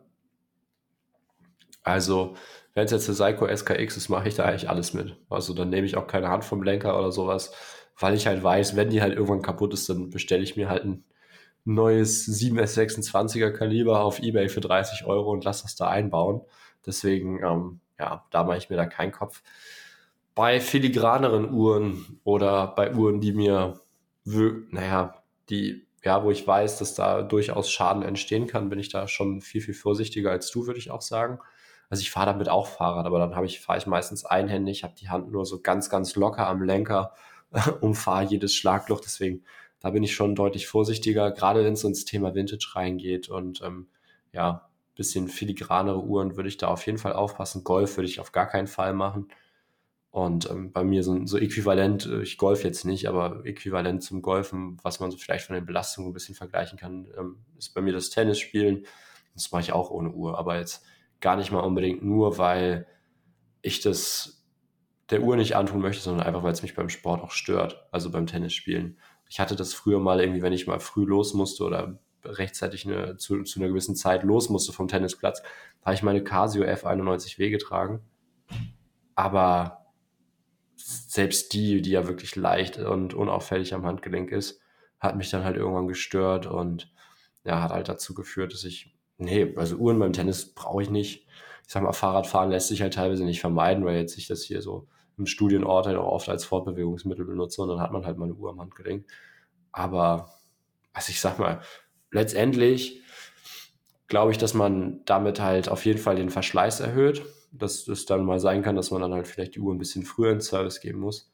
Aber wenn das jetzt keine super filigrane Vintage-Uhr ist, wo man schwer Ersatzteile für bekommt, sondern irgendwas halbwegs modernes, wo man halt sowieso alle fünf Jahre normalerweise in Service geben muss. Und wenn man es dann halt schon vielleicht nach viereinhalb, vier Jahren muss, machen muss, kann man das meinetwegen in Kauf nehmen und würde ich mir jetzt keinen Kopf machen, weil man halt auch schnell merkt, wenn man sich da, wenn man halt zu vorsichtig ist, nimmt es halt irgendwie auch so ein bisschen den Spaß beim Tragen und ja. Ja. Also genießt eure Uhren, wenn ihr euch eure robuste Uhren kauft. Also keine Ahnung, jetzt mein Beispiel ist halt immer, also auch so das, was ich jetzt aktuell in der, äh, in der Sammlung habe. Also keine Ahnung, jetzt hier diese Hublot, die habe ich sehr oft beim Sport an. Ähm, dann meine Sub habe ich eben auch ganz, ganz oft beim Sport an, also gerade Fahrradfahren oder sowas, da habe ich die schon tausendmal getragen, gefühlt, ja. Ähm, die können das alle ab, das ist alles okay.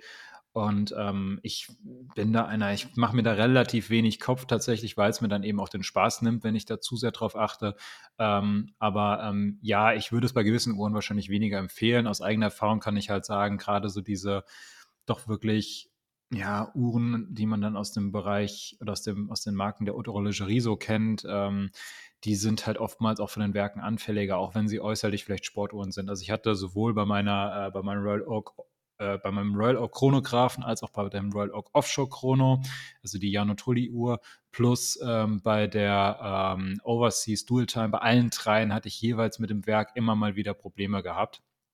Also wirklich alle drei Uhren, die ich aus, diesen, aus so einer, dieser Kategorie hatte, alle drei haben irgendwie ihre Macken gehabt da.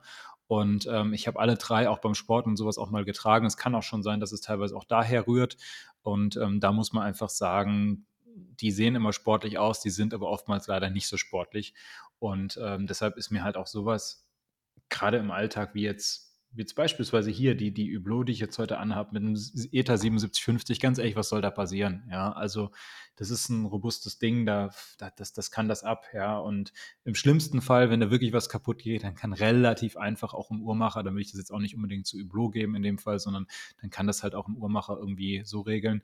Oder bei der Sub zum Beispiel auch, die, die steckt eh alles weg. Also das ist, ja, weiß ich nicht. Man muss ein bisschen gucken, was für eine Uhr es ist natürlich. Äh, eine Frage hatte ich noch auf Instagram bekommen. Meinung zur Baltic MR01. Ich glaube, das ist die mit Mikrorotor, ne? Oh, das muss ich gucken, ehrlich gesagt. Da bin ich gar nicht so tief drin. MR01, ist es die, ah, mit so einem lachsfarbenen Blatt, kann das sein? Warte mal. Ah, ja, ja genau. Das ja, das Mikrorotor gibt es ja, okay. mittlerweile ja mit verschiedenen. Die gibt es ja mit, mit dem silbernen Ziffernblatt, blau ja, okay. und Zusammen. Ja, hatte ich schon mehrfach in der Hand, mehrfach auch im Handgelenk. Fand ich immer sehr, sehr cool. Ja, kann man machen. Also ich kann zu der Uhr ehrlich gesagt gar nicht so viel sagen. Ich habe das natürlich mitgekriegt, dass die auch in der Community äh, viel Aufmerksamkeit bekommen hat. Viele fanden die echt toll und, und gelungen. Ähm, ist natürlich auch eine attraktive Uhr für das Geld.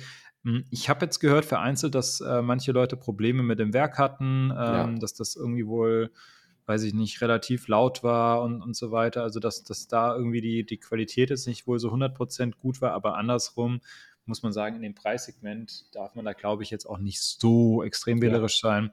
Ansonsten, ich glaube, das ist eine schöne Uhr für das Geld. Also. Ich finde die auch sehr, sehr schön. Mir hat sie auch am Handgelenk von den Proportionen immer sehr gut gefallen. Ja, muss man halt immer so ein bisschen in, Verhältnis zum Preis setzen. Also natürlich hat man dann halt ähm, ja ein sehr schön verarbeitetes Ziffernblatt und so weiter und so fort. Und das passt alle vom Gesamtpaket super zum Preis. Man darf da halt auch einfach aber dann nicht zu viel erwarten. Also man darf halt nicht erwarten, ich kriege mhm. da jetzt, nur weil es einen Mikrorotor hat, äh, eine Patek für, ich glaube, 800 bis 900 Euro oder sowas kostet die Listenpreis. Wenn man da halt mit der richtigen Einstellung rangeht und sagt, okay, ich hole mir halt eine, eine coole Uhr, ich habe noch keinen Mikrorotor in der Sammlung, bin mir aber ganz, ganz klar bewusst, dass ich da jetzt keine High-End mechanische Armbanduhr bekomme, die mit allen uhrmacherischen Finissagen ausgestattet ist und ähm, ja, dann kann man das auf jeden Fall machen. Von diesem Problem hatte ich auch gehört. Generell muss man da halt immer so ein bisschen mal aufpassen. Also ich hatte das zum Beispiel auch, ein ehemaliger Kollege von mir, der hatte eine, einen Baltic Chronograph mit dem Simon Dial und da war dann eben dieses Seagull-Kaliber drin und dann hast du da halt auch mal so Zickereien mit, dem, mit der Chronographenfunktion, dass es nicht richtig resettet, dass es sehr, sehr ruckelig anläuft, wenn man halt den Chrono startet. Aber mein Gott, man muss das halt alles immer im Verhältnis zum Preis sehen und darf das nicht ja, überbewerten. Und wenn man da halt das einfach so, ja, ganz entspannt sieht und da mit der richtigen Einstellung rangeht, kann man das halt auf jeden Fall machen. Und es ist auf jeden Fall eine coole Uhr.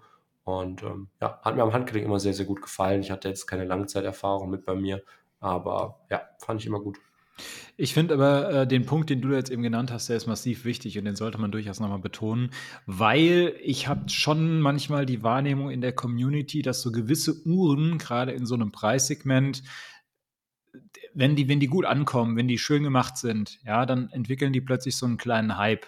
Und dann steigern sich Leute so rein und plötzlich hat man das Gefühl, man kriegt da irgendwie für keine Ahnung, unter 1000 Euro plötzlich so den, den heiligen Gral der Uhrenwelt, dann ist es oft so, dass diese Uhren ja. auch schnell irgendwie ausverkauft sind, wenn die gelauncht werden und dann wird das manchmal so, so etwas dargestellt, als ob das dann vergleichbar ist wie bei anderen Uhrenmarken, Uhren für 5, 6, 7, 10.000 Euro, wie auch immer. Und man hätte ja. da jetzt wie quasi so das, das große Geheimnis der Uhrenwelt gelüftet.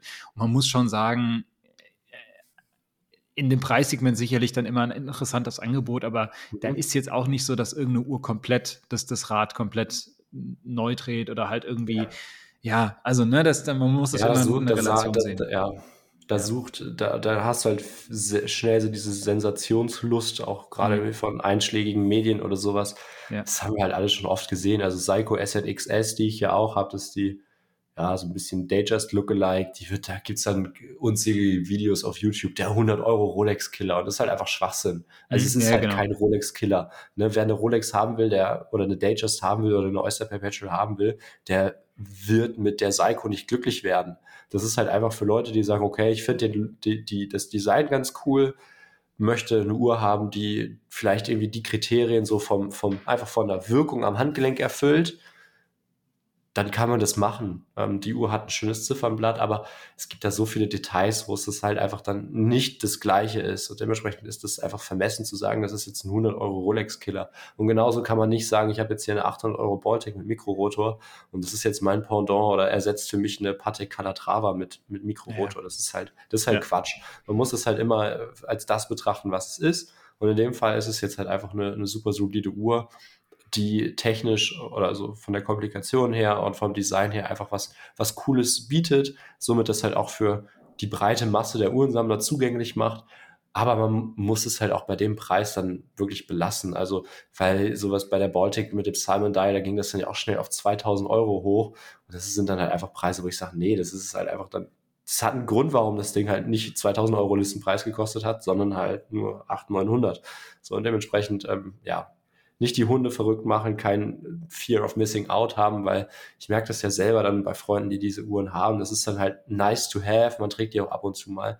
Aber das ist jetzt nicht die Uhr, die jetzt die meiste Wrist-Time bekommt. Und deswegen würde ich da dann auch keine verrückten Preise oder sowas für bezahlen, sondern einfach schauen, ja, wenn man es gut bekommt, äh, das Geld gerade über hat, kann man das sehr, sehr gut machen, wird da sicherlich auch Spaß mit haben.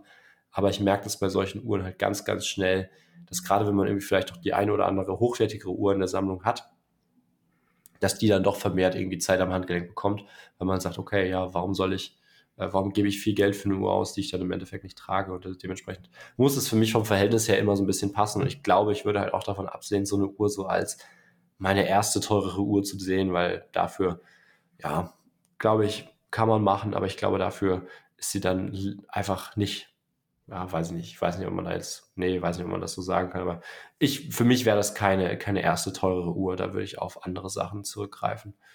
Mhm. Ja, absolut. Also ich, ich auch nicht und insofern Passt. Ich, ich fand so, einen guten, das guten war's Punkt bei mir. Mach gerne weiter mit deinen Fragen. Sorry. Genau, dann, dann machen wir hier mal weiter. Ähm, eure Meinung zu Artisan de Genève? Ähm, also das ist ja diese, diese Schweizer Marke, die äh, vor allem Rolex, aber auch mittlerweile andere Uhren hochgradig ähm, customized. Das heißt also noch, noch viel mehr, als es jetzt zum Beispiel sowas wie Blake ja. macht, dass sie jetzt nicht irgendwie ein Gehäuse oder sowas einfach nur schwarz machen, sondern dass sie halt wirklich auch gerade so Zifferblättern so komplett skelettieren, die Werke skelettieren, teilweise auch Werke auf, auf Handaufzug umbauen und so weiter.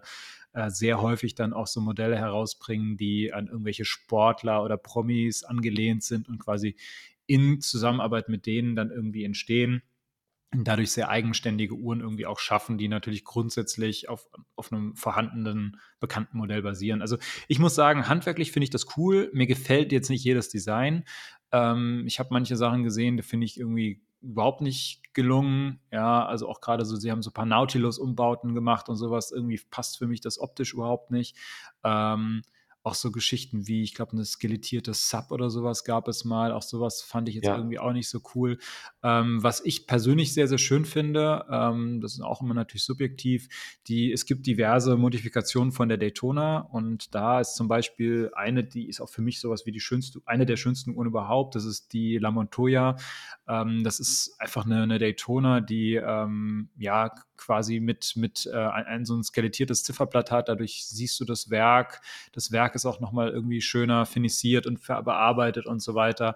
Dann sind so ein paar Farbakzente mit eingebaut. Ähm, also sieht, sieht sehr, sehr cool und, und sportlich aus, hat so ein, so ein Formel-1-Look so ein bisschen. Das ist so eine Uhr, die für mich optisch eine der, der schönsten Uhren tatsächlich ist, muss ich einfach so sagen. Ähm, das heißt also grundsätzlich finde ich, finde ich gut, was die machen. Ähm, ich hätte gerne mal irgend sowas in der Sammlung.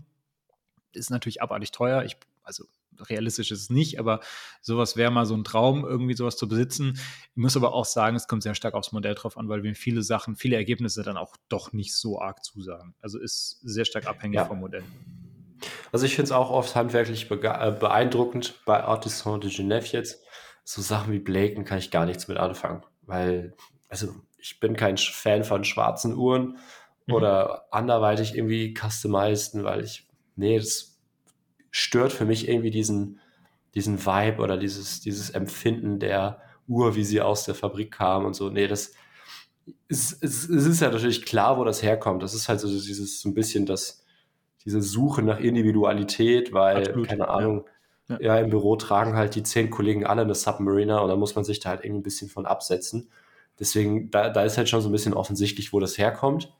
Aber das ist halt irgendwie nicht mein Ansatz. Also wenn ich mich halt absetzen möchte, dann hole ich mir halt nicht das Standardmodell, was halt ge geschwärzt wurde oder so, sondern ja, hole mir halt was anderes. Genauso wie es dann auch so Umbauten gibt, wo dann irgendwie ja eine Submarine, eine moderne Submarine auf äh, Vintage Sub gemacht wird. Da sage ich halt, wenn ich halt eine Vintage Sub haben möchte, dann kaufe ich mir eine Vintage Sub. Oder wenn ich was haben möchte, was in die Richtung geht, hole ich mir halt eine Black Bay. So deswegen, diese, so diesen Bedarf für sowas sehe ich bei mir persönlich halt einfach nicht. Oder ich sehe nicht so ganz, warum, also ich, ich bräuchte sowas nicht. Bei Artisan de Genève finde ich es einfach handwerklich cool gemacht. Ist natürlich einfach, würde ich jetzt mal sagen, qualitativ und von der Komplexität der Umbauten her, die sie machen, nochmal ja, was anderes und vielleicht nicht unbedingt zu vergleichen. Aber für mich nimmt es halt oft so ein bisschen der Uhr den Sinn, für den sie gemacht wurde. Also wenn du jetzt das Submariner skelettierst, das ist halt, ja, sie ist vielleicht cool, aber es ist dann halt nicht mehr wirklich eine sinnvolle Taucheruhr. Mhm. So, deswegen, da bin ich dann wahrscheinlich ein bisschen zu puristisch, als dass ich ja sage, ja, okay, ist egal, ich nehme die Uhr eh nicht zum Tauchen, sondern wenn ich mir halt irgendwie so eine Taucheruhr kaufe und die halt auch in die Sammlung tue, dann ist es für mich eine Taucheruhr. So, dann trage ich die zum Schnorcheln, dann trage ich die zum Schwimmen, dann trage ich die zum Tauchen, aber auch als robuste Alltagsuhr. Aber wenn ich halt eine schön skelettierte Uhr haben möchte, dann ist es für mich halt eher was, was für mich jetzt so in diese Kategorie Dresswatch elegant, schmuckig passt, wie jetzt zum Beispiel äh, ja beim Rafti Chopin St. Moritz die da eben dieses aufwendig skelettierte Werk hat. Deswegen, für mich hat halt immer so jede Uhr so ihre Funktion, ihre Anlässe, zu der man sie trägt. Und dementsprechend, ja, passt halt die eine oder andere Uhr besser, die eine Uhr besser zu als die andere. Und für mich sind halt diese Uhren, die dann halt ähm, ja aufwendig skelettiert oder anderweitig veredelt werden, die passen immer nicht so ganz in so mein puristisches Weltbild, um es so zu sagen. Deswegen bleibe ich so dabei, dass ich es ja handwerklich sehr cool gemacht finde.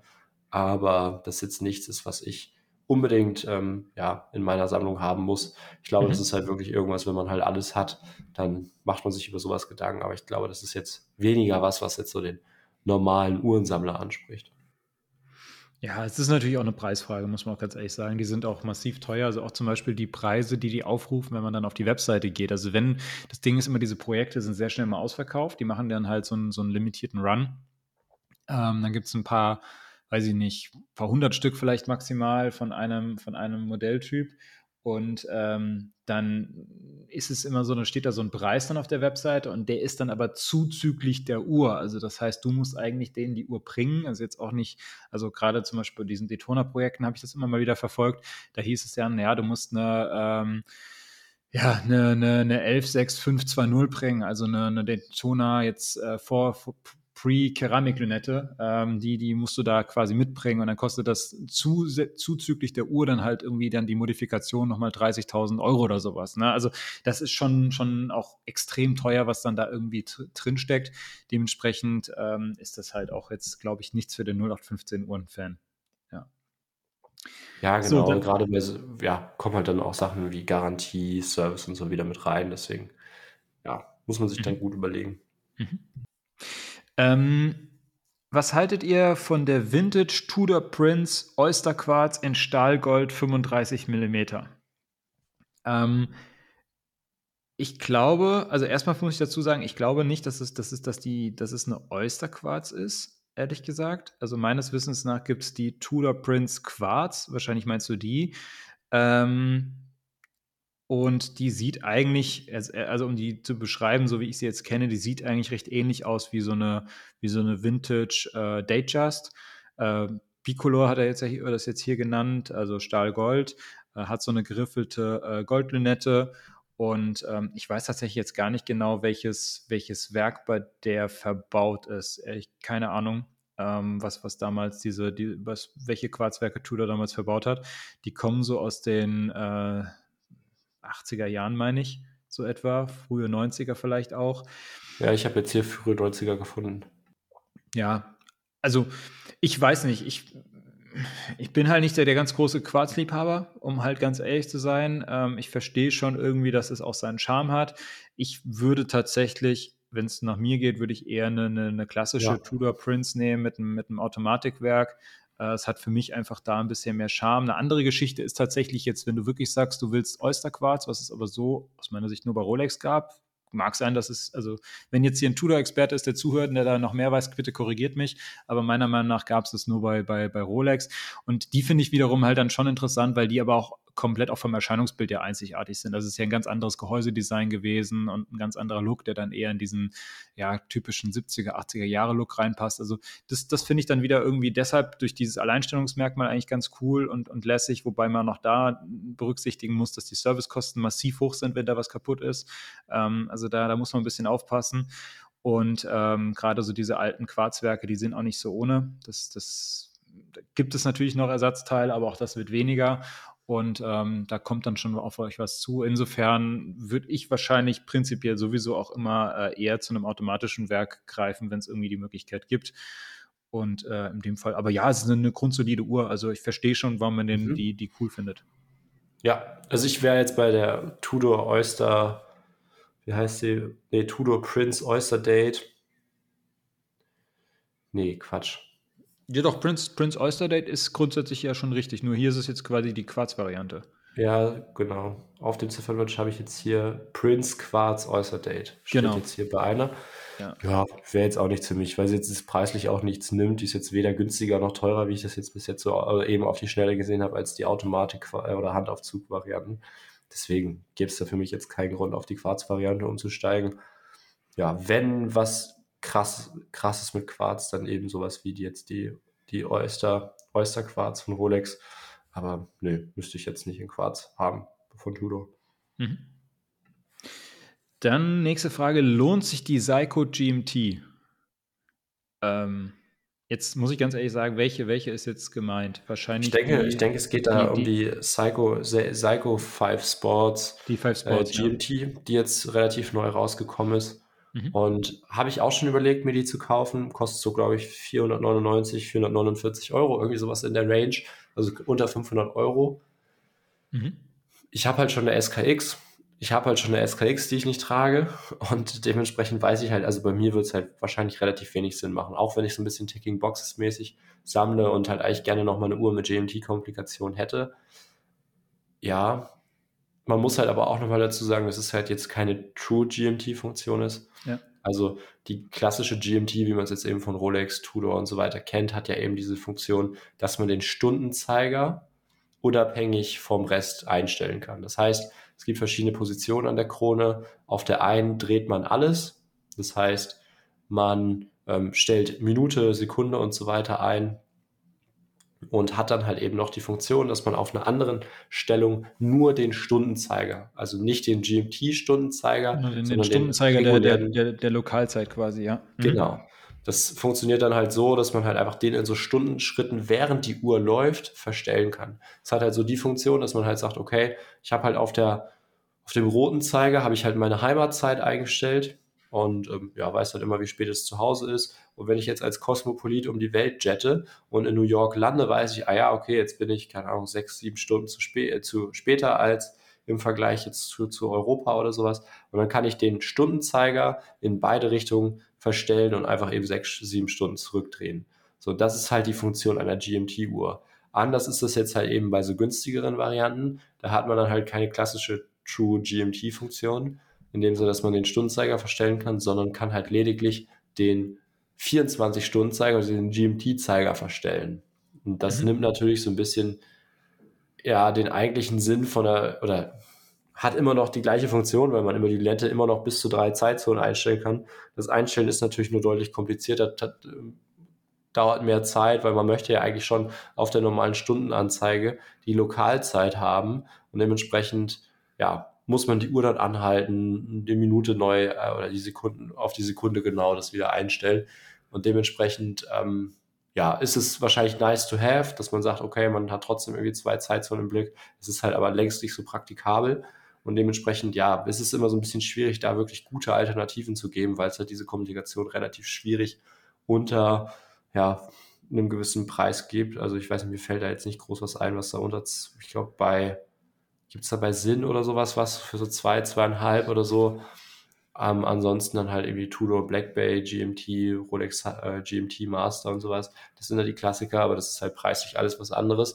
Deswegen mhm. ist eine schöne Uhr, wenn sie einem optisch gefällt, absolut cool, dann eben so die Komplikationen in der Sammlung zu haben. Aber man muss halt einfach im Klaren sein, dass es jetzt nicht keine GMT im klassischen Sinne ist, sondern das Ganze ein bisschen anders funktioniert. Und wenn man sie halt wirklich für das benutzen möchte, für was eine GMT-Uhr gedacht ist, ist es da ein bisschen umständlicher. Wenn man jetzt aber einfach sagen will, okay, ich trage die Uhr regelmäßig, will halt zwei Zeitzonen irgendwie im Blick haben oder finde das irgendwie ganz cool zu wissen, wie spät es bei meinem Kollegen in den USA ist, ist das sicherlich nicht verkehrt. Ja. Nee, also ich finde es, ähm, ich, ich, fand die Beeinführung eigentlich ganz witzig. Sie haben natürlich ganz klar von den Farbschemas, die es da so gibt, ähm, sich orientiert an bestehenden Modellen. Da gibt es ja so klassisches Batman-Modell und sowas. Ähm, das kann man jetzt kritisieren oder halt auch nicht. Ich, ich finde sie an sich ganz witzig. Ich glaube, das ist eine coole Uhr so für den Urlaub. Ähm, andererseits muss ich sagen, ich, ich wüsste genau, auch wenn ich jetzt die hätte, die würde wieder keine Tragezeit groß bekommen. Das ist halt, ähm, das muss man sich dann immer überlegen. Das klingt halt immer nach so einem attraktiven Angebot für das, für das Geld, irgendwie dann eine GMT und die eigentlich auch noch ganz nett aussieht und irgendwie sportlich ist und rein theoretisch von den äh, Spezifikationen her vieles mitmacht. Andererseits sollte man sich auch immer überlegen, was hat man denn noch sonst so vielleicht in der Sammlung und ähm, wenn man dann auch doch Uhren hat, die eigentlich grundsätzlich in ein ähnliches, in eine ähnliche Kategorie fallen, auch wenn sie jetzt zum Beispiel vielleicht kein, äh, keine GMT-Komplikation haben, aber trotzdem halt grundsätzlich dieses ein ähnliches Design haben oder sowas, dann wird man wahrscheinlich halt eher dann doch auch immer zu den ja, besseren, ich sage es jetzt mal in Anführungszeichen, ja, ich will jetzt gar nicht die, gar nicht die Seiko schlecht reden, aber natürlich in ihrem Preissegment ist eine gute Uhr. Wenn du sie jetzt mit einer Black Bay vergleichst, dann ist sie halt keine gute Uhr, ja. Und ähm, dann, wenn du jetzt zum Beispiel eine Black Bay 58 hast im Vergleich, ja, dann, dann wirst du wahrscheinlich auch immer eher die tragen, ja, und an, anstatt die, die Seiko, das ist dann halt einfach so. Und deshalb bin ich auch mal so ein Typ, überleg mir mal, würde ich diese Uhr wirklich, würde die bei mir Tragezeit bekommen? Also nicht, ich gucke eigentlich nicht nur danach, finde ich die Uhr jetzt irgendwie cool, sondern ist es eigentlich was, was ich realistisch auch bei mir am Ende auch tragen würde. Und da würde ich wahrscheinlich sagen, hier eher nein. Aber sich cooles Ding und wer da Spaß hat, immer gerne. Ja, Seiko macht, machst du grundsätzlich nichts falsch. Ähm, ja. Dann nächste Frage. Heute, heute geht es ein bisschen um Tudor hier. Hallo, was haltet ihr von der Tudor Submariner 79090? Lohnt sich ein Kauf? Oder, achso, oder Rolex. Ich dachte, oder RLX, aber oder Rolex. Ähm, ja, also die, die Referenzen, muss ich erstmal googeln. Genau, also die 79090, das ist die, ähm, die, die vorletzte Tudor Submariner, die es gab. Die wurde äh, Anfang der 90er, oder ich glaube 1989 eingeführt und lief so bis Mitte der 90er Jahre und wurde dann nochmal durch die 79190 abgelöst. Ähm, das Spannende an dieser äh, 79090 ist eigentlich, dass es eine Su Submariner ist, also wirklich so von dem Gehäuse, das ist dieses klassische 39 mm Submariner-Gehäuse. Man hat eine Aluminiumlünette, einseitig drehbar, man hat ein Plexiglas. Die ist so von der, von der Haptik, man hat dieses Klapperband, man hat äh, glaube ich, noch diese, diese Rolex-Krone auch. Also die Aufzugskrone ist noch mit dem Rolex-Logo versehen. Das ist eine, eine, eine Tudor-Sub, die wirklich eigentlich noch aussieht, so wie die klassischen Vintage Rolex Submariner-Modelle. Äh, also auch, wie gesagt, mit dem, mit dem Plexiglas und sowas. Ähm, dadurch ist es eine, eine Uhr, die irgendwie ein ganz, ja, irgendwie ganz, ganz spannend ist, weil sie halt eher so aus dem Neo-Vintage-Bereich ist, aber von dem, von der Anmutung her eigentlich wie eine richtige Vintage-Uhr ist. Und ähm, das macht sie halt interessant bei Sammlern. Ähm, ich hatte sie selbst mal gehabt, also ich hatte mich selbst mal in, in die Tudor Sub-Modelle verliebt und hatte auch schon zwei in der Sammlung gehabt, unter anderem halt auch eine 79090. Äh, gibt es mit schwarzen und blauen Blatt. Bei der blauen, beim blauen Blatt hat man auch eine blaue Aluminiumlünette dabei. Das ist eigentlich so die, die Variante, die die Hardcore-Sammler haben wollen. Die sind aber auch massiv teuer geworden. Die kriegst du mittlerweile eigentlich kaum mehr unter, unter irgendwie 8.000, 9.000 Euro sowas. Also das ist schon richtig teuer. Ähm, und die ähm, anderen, die, die standard-schwarzen Modelle sind aber mittlerweile auch sehr, sehr gefragt. Gerade im guten Zustand ja. bist du da schnell irgendwie bei 5, 6, 7.000 Euro. Also das ist auch nichts mehr, wo man irgendwie Schnäppchen macht. Ich hatte mir damals eine gekauft für, ich glaube, noch dreieinhalb oder sowas. Also das war, das ist auch noch nicht so lange her. Es ist ein paar, drei, drei, vier Jahre sowas her gewesen jetzt mittlerweile, ja, drei Jahre vielleicht.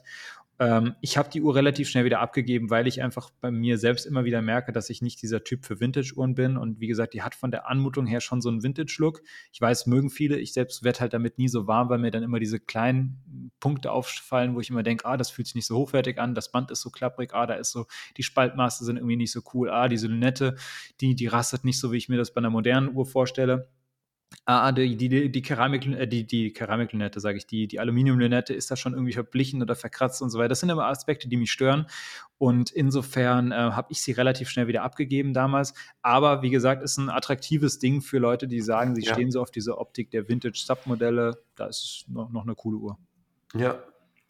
Ja, finde ich auch cool. Wurde wahrscheinlich deutlich seltener gebaut als die Rolex-Modelle. Ist das korrespondierende Modell von Rolex die 16800 oder ist das so eine Referenz davor? Ja, es ist ein bisschen schwer zu sagen, weil sie halt äh, eigentlich, ähm, also zu dem Zeitpunkt. Die 16800 hat schon Saphirglas, ne? Die 16800 hat Saphirglas, also es wäre dann eigentlich eher die 1680 und ähm, die wurde gebaut bis, ich weiß nicht, frühe, frühe, also 70er, frühe 80er Jahre sowas. Also das ist so circa zehn Jahre Versatz da so gefühlt. Und das ist halt das Spannende bei der ganzen Geschichte. So hast hier eine Uhr vielleicht noch aus den frühen 90er Jahren, aber die ist irgendwie auf einem Stand wie bei Rolex frühe 80er Jahre, so, so, so ganz gefühlt, ja, so, so, so grob beschrieben. Und das ist das, was es halt irgendwie reizvoll macht. Und ähm, ja. ja. deshalb schon, schon, schon an sich eine, eine, ein cooles Ding, ja, kann man, kann man ja. schon machen ja, vor allem hat halt nicht so diesen, also klar, die Leute werden es auf den ersten Blick für eine Rolex halten, aber es ist wahrscheinlich noch ein bisschen günstiger als eine Rolex und wurde seltener gebaut und ähm, ja, hat einfach, wenn man, wenn man dann halt ja so eine Uhr trägt, ist das sicherlich auch was, wo man schnell mal irgendwie mit Sammlern oder sowas ins Gespräch kommt und wo ja man sich schnell dann doch irgendwie als Enthusiast outen kann. Mhm. Also meine Wahl wäre auch die Tudor. Dann nächste Frage: Wann gibt es eine Folge zum Thema Uhren und Sport? Wir haben ja heute schon so ein bisschen drüber gesprochen, Uhren beim Sport ja. tragen. Wir, wir, können, wir, können, das auch nochmal äh, detaillierter auf, aufgreifen, welche Uhren man beim Sport tragen kann. Aber wir haben es ja heute in der Folge auch schon so ein bisschen, bisschen beschrieben. Also ich, ich bin ein Freund davon, Uhren beim Sport zu tragen. Habe da kein Problem mit. Aber natürlich muss es auch, äh, auch das ganz, ganz wichtig, es muss irgendwie auch bequem sein. Also, ne, das, ja. es, es, muss, also gerade beim Sport brauchst du ja diese Beweglichkeit und wenn du da das Gefühl hast, du merkst dauernd, dass du da irgendwie was am Handgelenk hast, dann ist es eher was, was ja störend ist. Ja, die Frage ist natürlich jetzt, das muss man nochmal spezifizieren, geht es da jetzt um Uhren, die Relevanz von Uhren im Profisport? Vielleicht auch irgendwie Sportler, die gewisse Uhren getragen haben, die gewisse Uhren mit gewissen Marken zusammen gemacht haben. So Partnerschaften, so das als auf der Ebene Sport oder geht es da jetzt wirklich darum, wir mit Uhren beim Sport? Also das ist jetzt hier nicht, nicht, nicht spezifiziert. ja, gerne nochmal irgendwie drauf zurückkommen, was wie das gemeint ist. Aber also ich trage keine Uhr beim Sport und ich glaube, die meisten Sportler, die, also ich kenne, mir fällt jetzt kein Leistungssport ein, wo du wirklich noch eine Uhr trägst und das halt wirklich brauchst. Also ich sag mal, du siehst es ja bei den großen, bei den großen Grand Slam Tennisturnieren oder so. Da trägt halt, da trägt halt dann äh, oder hat dann ein Roger Federer oder eine mhm. Caroline Wozniacki oder sowas. Die haben dann halt zur Siegerehrung oder nach dem Spiel haben die dann halt schnell die Platin Daytona ans Handgelenk genommen. Ja. Aber das hatte jetzt ja keine Relevanz beim Spiel. So, deswegen, ja, gerne nochmal spezifizieren, wie wir darauf eingehen sollen und dann können wir das bestimmt auch mal machen. Mhm.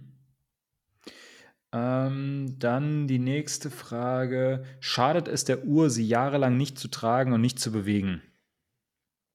Also ich glaube, das kann man ja schon bejahen. Also es ist natürlich besser geworden, weil dieses klassische Phänomen Harz, also dass die, genau dass die, dass die das Öle verharzen, austrocknen und so. Ich glaube, das ist heute mit den synthetischen Ölen nicht mehr so das Problem. Ich glaube aber nichtsdestotrotz, dass du halt ja trotzdem immer noch gewisse Haltbarkeiten bei Uhren hast und einfach das Problem ist, ist halt, ja, die halt irgendwann ihre Schmierwirkung oder ihre Viskosität auch so ein bisschen verlieren und dementsprechend ja der Abrieb sich im Uhrwerk erhöht. Also ich glaube, dass es äh, durchaus ähm, ja dann auch so dazu kommen kann, dass Öle so ein bisschen ja nicht mehr wirklich genau da sitzen, wo sie sollen, sondern so ein bisschen verlaufen und so. Deswegen, ich glaube schon, dass regelmäßiges Tragen mal von Vorteil ist, aber man wird da jetzt es nicht haben, wie wenn man ein, Uhr, ein Auto jahrelang stehen hat, dass es da so extreme Standschäden gibt und man danach dann alles neu machen muss, sondern ja, sicherlich nicht das Beste für die Uhr, aber auch jetzt kein Totalschaden oder sowas. Genau, also ich, ich würde ich würd auch sagen, also es ist kein jetzt Argument dafür, dass man sich einen Uhrenbeweger kaufen muss, ehrlich gesagt. Ähm, denn also da, da, sehe ich jetzt nicht den, den Vorteil drin, dass es dann nur für, für Geschichten wie große Komplikationen, die du nicht immer wieder einstellen willst, äh, ja, ewige Kalender und solche Sachen. Ähm, ich glaube, bei den modernen Uhren mit modernen Ölen und so weiter, da hast du relativ wenig Probleme. Die wirst du auch jahrelang einfach liegen lassen können. Nichtsdestotrotz würde ich so oder so halt, ne, wenn jetzt eine Uhr 20 Jahre irgendwo in der Box gelegen hat, dann würde ich trotzdem, würde ich sowieso einfach mal empfehlen, Uhrmacher drüber schauen zu lassen. Einfach mal, mal gucken. Also klar kannst du natürlich immer gucken, läuft sie noch an und, und wie ist das Gangverhalten und so weiter. Trotzdem, nach einer gewissen Zeit würde ich einfach empfehlen, da mal, mal jemand draufblicken zu lassen ob das, ob da noch alles in Ordnung ist. Erst recht dann auch gerade so Faktoren wie Wasserdichtigkeit und so weiter. Ne? Das ist ja dann auch das. Also Dichtungen werden spröde mit der Zeit. Ähm, also da nach, nach, nach einer gewissen, beim gewissen Alter würde ich sowieso einfach empfehlen, la, lasst mal wieder jemand drauf gucken. Ähm, das heißt, wer, wer jetzt hier sich vor irgendwie 20, 25 Jahren irgendwie den, den Safe mit Rolex voll gemacht hat und jetzt äh, anfangen, anfangen will zu tragen, würde ich vielleicht einfach mal trotzdem mal jemand checken lassen, ob, da, ob, das, ob die noch alle gut sind. so, dann ähm, ja.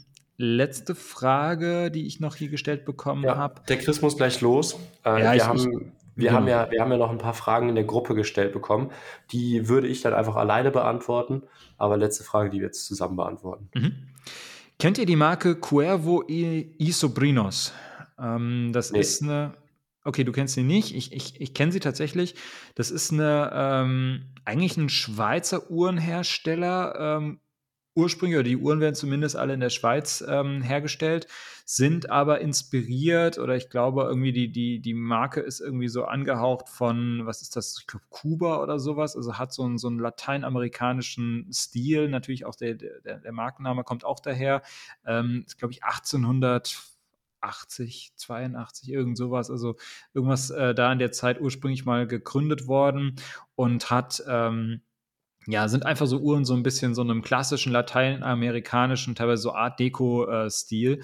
Ähm, haben ganz coole Sachen tatsächlich. Ich habe noch nie eine, muss ich ehrlich zugestehen, noch nie eine live in der, in der Hand gehabt. Ich kenne die Designs. Ähm, ich stand auch immer mal wieder so locker mit denen im Austausch, weil ich eigentlich auch mal Lust hatte, mal eine zu testen. Ähm, das ist dann irgendwie immer wieder auch mal im Sande verlaufen, aus, aus diversen Gründen. Aber ich, ich, ich kenne die Marke und habe an sich einen ganz einen ganz guten Eindruck bekommen, wenn man sich mit dem Design anfreunden kann. Also das ist teilweise gerade so die, ähm, die Bandanstöße sind so teilweise etwas ungewöhnlicher. Das, das erinnert manchmal an diese äh, Corn de Vache äh, Anstöße von, von die, die Vacheron zum Beispiel hatte und sowas. Also ähm, muss, muss man sich mal angucken und sie sind jetzt preislich auch jetzt nicht ganz günstig. Also sie sind auch nicht teuer, also das ist vielleicht falsch, aber es, das ist wieder so eine Marke, wo man sagen wird, naja, dann, dann nimmst du da halt irgendwie eine Uhr, dann kostet die halt relativ schnell auch 3.000, 4.000 Euro und dann kann man dafür auch wieder irgendwie auch rein theoretisch anderes kaufen. Ja, das ist dann immer so relativ schnell das Problem bei so diesen kleineren Herstellern, weil die Werke, die da jetzt zum Beispiel drin sind, sind dann in der Regel eigentlich auch nur in Anführungszeichen ähm, auch, auch einfach zugekaufte Werke und so weiter. Also das, das ist halt das, da das Ding. Aber grundsätzlich, ähm, ja, ganz, ganz, ganz, ganz interessante Marke, die man sich durchaus mal anschauen kann, wenn man ein bisschen was Außergewöhnliches sucht. So. Muss ich mir mal anschauen. Und ja. wenn du sagst, es ist ganz cool, dann wird es sicherlich so sein. Hast du noch Fragen? Dann schicken wir die gerne rüber. Ich habe sonst jetzt keine Fragen mehr. Ähm, okay. Eine ganz, ganz schnelle Frage. Ich weiß, du musst los. Komm, ich will nee, komm, dann machen wir noch eine. Dann machen wir noch eine. Klauen als, als unbedingt nötig. Aber das ist eine Frage, die uns beide sehr be, be, betrifft. Und es wird so ein bisschen an unserem Stuhl gesägt, weil unser, Lieblings, unser Lieblingsformat ist ja drei Uhren unter.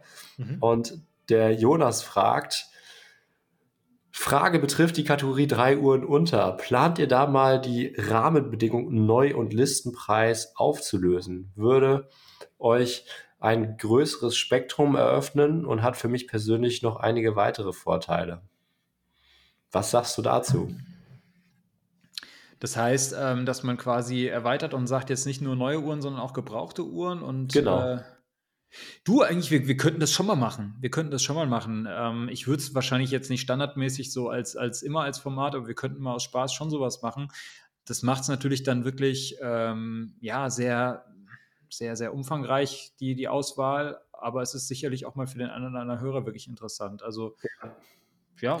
Also ich würde dann tatsächlich aber wirklich eine Folge machen, wo wir nur gebraucht und. Marktpreis genau. machen. Genau. Weil, wenn du das halt vermischt, die Grundidee von diesem Format Top 3 Uhren unter ist ja wirklich Leuten, die ja vielleicht noch nicht so tief äh, in dem ganzen, ganzen Materie drin sind und so weiter, Inspiration in den verschiedenen Kategorien zu geben. Weil, also ich sag mal, Leute, die jetzt seit fünf Jahren sich mit dem Thema beschäftigen, denen werden wir da nichts Neues erzählen. So, die wissen, was Blancpain, das Blancpain ein paar coole Chronographen unter 20.000 Euro macht. Die kennen dann in so einer Folge Top 3 Chronographen unter 20.000 Euro. Die kennen die Uhren, die da vorgestellt werden schon. Nichtsdestotrotz ist es halt teilweise immer so ein kleiner Reminder, hey, schaut euch das doch nochmal an. Oder halt Leute, die das noch nicht so auf dem Schirm haben, ein bisschen neu in dem Thema sind, einfach den nochmal, gerade jetzt auch in den unteren Preiskategorien für jüngere Zuhörer oder so, einfach da nochmal so ein ja, Inspiration zu liefern, ein paar Informationen zu den Uhren vorzubereiten und so weiter und so fort.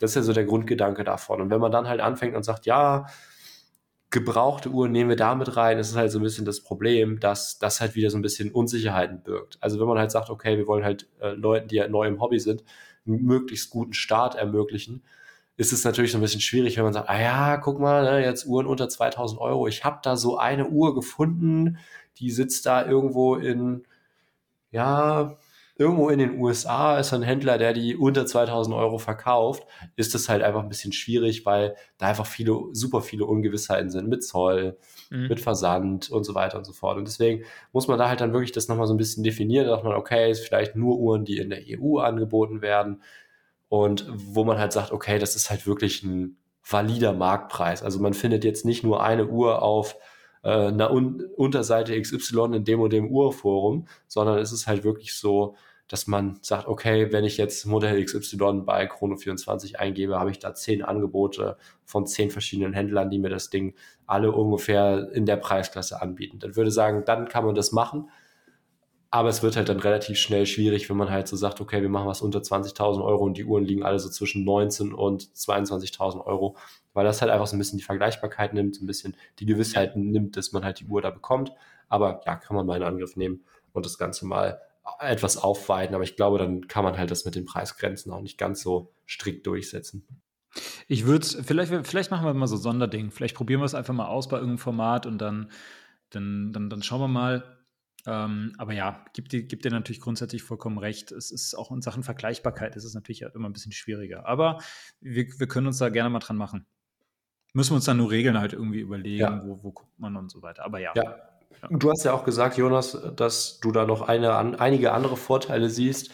Schreib die uns gerne nochmal und dann können wir das gerne aufgreifen. Vielleicht äh, weiten wir das auch mal auf und machen dann irgendwie mal eine Folge zu dritt oder ähm, nur zu zweit mit Raff äh, in der Zweierkonstellation, der kann da sicherlich auch noch guten Input liefern, weil er ja, na, ich möchte nicht sagen, dass er den modernen Uhren etwas, ähm, ja, wie sagt man, abgeschworen hat oder äh, ja, aber er ist da halt, er ist da halt nicht mehr so ganz angetan, wie wir das vielleicht teilweise doch noch sind. Ja, das stimmt. Gut, Chris, dann würde ich dich äh, in das wohlverdiente Wochenende entlassen. Dann und verabschiede ich mich an der Stelle. Lukas, du machst noch weiter, habe ich, äh, hab ich ja. jetzt so verstanden. Und dann wünsche ich bei euch da draußen schon mal alle einen wunderschönen Start in die neue Woche. Lukas, dir ein schönes Wochenende und wir hören uns bald wieder und hat mir Spaß gemacht. Bis dann, ne? Macht's gut. Machen wir so, bis dann. Ciao. Ciao. So, der Chris ist weg und äh, ja, ich widme mich den letzten Fragen. Eine Frage, über die ich sehr lange nachgedacht habe, beziehungsweise die mich jetzt so die Woche über so ein bisschen begleitet hat und ich immer mal wieder verschiedene Gedanken an oder ja, verschiedene Ansätze da verfolgt habe, war im Prinzip die, haltet ihr die Nachhaltigkeit bei Uhren für wichtig? Weil ich finde, das kann man nicht so ganz einfach mit Ja und Nein beantworten, weil ich glaube grundsätzlich, ja, wird das Nachhaltigkeitsbewusstsein und so weiter bei sehr, sehr vielen Leuten immer größer und dementsprechend ja, kann man grundsätzlich sagen, ist natürlich ist das wichtig, auch bei mechanischen Armbanduhren. Aber das Problem ist halt so ein bisschen, dass man halt sagt, okay, eigentlich ist die mechanische Uhr ja vom Grundsatz her schon nachhaltig. Also wenn man jetzt mal sagt, okay, das ist eine qualitativ hochwertige Uhr, die jetzt um, in einem Land mit äh, strengen Umweltauflagen, wie jetzt eben Deutschland oder der Schweiz gefertigt wurde, kann man da halt da schon mal aus, ausschließen, dass die jetzt irgendwie unter ja, fragwürdigen Bedingungen ähm, in einem Hinterhof in Asien oder sowas zusammengebaut wurde, wie es dann irgendwie auf ja, den einschlägigen Marktplätzen wie Alibaba oder sowas halt mal mechanische Uhren für ein paar Euro inklusive Versand gibt, da würde ich ganz klar sagen, das ist nicht nachhaltig, weil die Uhr halt einfach nicht lange hält. Aber wenn man jetzt mal sagt, man hat eine, eine grundsolide Armbanduhr, die halt einfach darauf ausgelegt ist, immer wieder repariert zu werden, ist es halt einfach so betrachtet ein nachhaltiges Produkt, weil, keine Ahnung, ich kenne das super viele Leute irgendwie in meinem Freundes- oder ein paar Leute in meinem Freundeskreis, die haben sich zum Beispiel irgendwie eine Nomos schenken lassen oder gekauft Einfach mit dem, mit dem Ansatz, okay, ich habe jetzt halt wirklich ein tolles Produkt, ein hochwertiges Produkt, wo man halt sagt, okay, die trage ich jetzt mein Leben lang, jetzt mal ganz überspitzt gesagt, oder zumindest einige Jahrzehnte, kann sie immer wieder, wieder reparieren lassen. Vielleicht kommt mal noch mal eine andere Uhr dazu, aber grundsätzlich ist es halt einfach eine Uhr, die das Leben und vielleicht auch sogar ein überdauert. Und dementsprechend ist die mechanische Uhr eigentlich grundsätzlich ja schon ein nachhaltiges Produkt, wenn man so diesen Ansatz verfolgt, okay, ich kaufe mir halt eine hochwertige Uhr und nicht andauernd äh, alle zwei, drei Jahre irgendwie eine Modeuhr für 400, 500 Euro, die aus weniger hochwertigen Materialien und unter vielleicht umweltschädlicheren Bedingungen zusammengebaut wurde. Aus dem Gesichtspunkt ist das halt schon nachhaltig. Wo man halt aber bei den Marken merkt, dass das halt immer mehr eine Rolle spielt, sind halt so Thema Armbänder, vielleicht auch die Beschaffung des Goldes und vielleicht auch eben so ein bisschen das Packaging. Also man merkt das ja immer mehr, dass Marken auch ein bisschen ihr, ihre Bandauswahl ausweiten und mehr irgendwie auf Textilbänder zurückgreifen, auch vegane Lederalternativen anbieten und so weiter und so fort. Und dass man da halt einfach merkt, okay, der Kunde setzt sich damit auseinander, der Kunde fragt es, gerade eben, ich glaube, ich, junge jüngere Kundschaft ist da durchaus angetan und sagt, hey, ich brauche kein Lederband mehr und so weiter und so fort, sondern finde es auch cool, wenn man da Alternativen hat. Dementsprechend ähm, merkt man da halt auch so, dass die ganze Wahrnehmung mehr in diese Richtung ja, Nachhaltigkeit geht, dass Packaging so ein bisschen reduziert wird, dass man da eben bei Breitling kennt man das zum Beispiel auch so recycelte Materialien hat, dass es jetzt nicht mehr die großen schweren Holzboxen sind, wo ähm, ja irgendwelche exotischen Hölzer oder sowas für gefällt werden mussten, sondern dass es halt eher, ja, recycelte Boxen sind, ein bisschen kleiner, das Ganze ein bisschen reduzierter. Deswegen, ja, man merkt halt schon, dass die, die Nachhaltigkeit in der Branche auch eingeschlagen ist, dass die ganze äh, Uhr an sich ja grundsätzlich unter den Kriterien, die ich eben genannt habe, eigentlich schon ein nachhaltiges Produkt ist.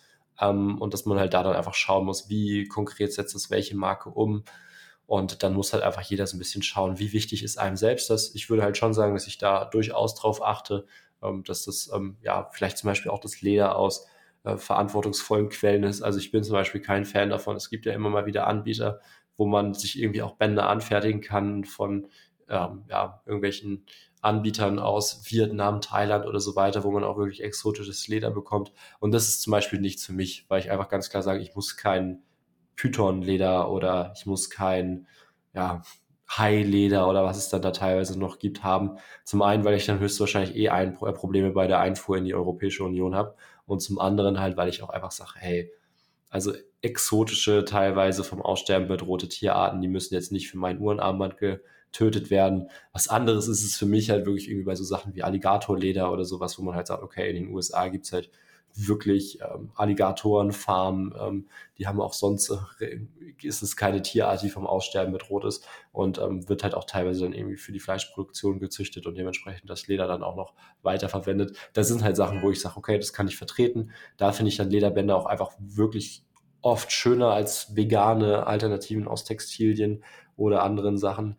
Deswegen ja, muss sich jeder im Prinzip sein eigenes Bild von, von machen, wie wichtig einem das ist, wie weit er das Ganze eben auch auslegen möchte. Und ähm, ja, meinen Standpunkt dazu habe ich jetzt, glaube ich, ganz gut dargelegt. Und ähm, ja, da würde ich tatsächlich auch so äh, die Frage mit beantworten. Und ähm, ja, bin da gespannt, was da irgendwie auch so Feedback von euch ist, ähm, inwiefern das mit Kauf entscheidend ist. Ich glaube, das ist tatsächlich, ähm, ja, dann irgendwann doch schon ganz interessant, gerade wenn man halt auch ganz viele Uhren hat, wo man sagt, okay, das ist halt so durch den Stahl und so weiter, durch die Verarbeitung von Materialien und so schon was, wo halt auch viele Ressourcen reinfließen. Und ich glaube, wenn man halt irgendwann dann eine große Uhrensammlung hat, ist das vielleicht auch nochmal ein Thema, was man dahingehend betrachten kann. Aber ansonsten ähm, sehe ich das jetzt nicht als ganz, ganz großen Knackpunkt bei der mechanischen Uhr, weil es halt einfach von der Grundidee schon ein nachhaltiges Produkt ist und vor allem auch eins der wenigen nachhaltigen Produkte. Also wenn man das halt mal so ein bisschen weiterspinnt und sagt, hey, mh, hm, welche Produkte haben wir halt wirklich heutzutage noch, die auf Langlebigkeit ausgelegt sind, die reparierbar sind, fallen mir da halt nicht mehr so viele ein, weil auch Autos und so weiter und so fort, wo man sagt, okay, vielleicht irgendwie Mercedes aus den 50er, 60er Jahren oder sowas, das war halt alles noch mechanisch, das war halt wirklich alles aus dem Vollen gefräst. Ähm, das ist halt auch was, was man gut reparieren kann unter einfachen Bedingungen, wohingegen man das halt heute auch oft mal hat, okay, das Auto hat jetzt halt einen Fehler im Kabelstrang oder im sonstigen System und so weiter. Reparatur lohnt sich nicht mehr, das wird halt jetzt verschrottet oder äh, Reparatur ist so teuer und äh, dass sich das halt irgendwie auch nicht mehr lohnt und ja, deswegen wirklich nachhaltig ist das, glaube ich, auch nicht, wenn man das jetzt darauf ausweitet. Genauso eben alle möglichen Elektrogeräte, keine Ahnung, Handys und so weiter, die werden auch nur noch ein paar Jahre benutzt, wenn überhaupt. Ähm, und dementsprechend finde ich da halt die mechanische Uhr schon sehr, sehr cool, dass die halt in so einer schnelllebigen Zeit da schon so einen gewissen Gegentrend setzt. Ähm, und durchaus ein Thema, was man halt nochmal so ein bisschen aufgreifen kann und ähm, was sicherlich in allen Bereichen auf jeden Fall noch Potenzial hatte, ausgeweitet zu werden.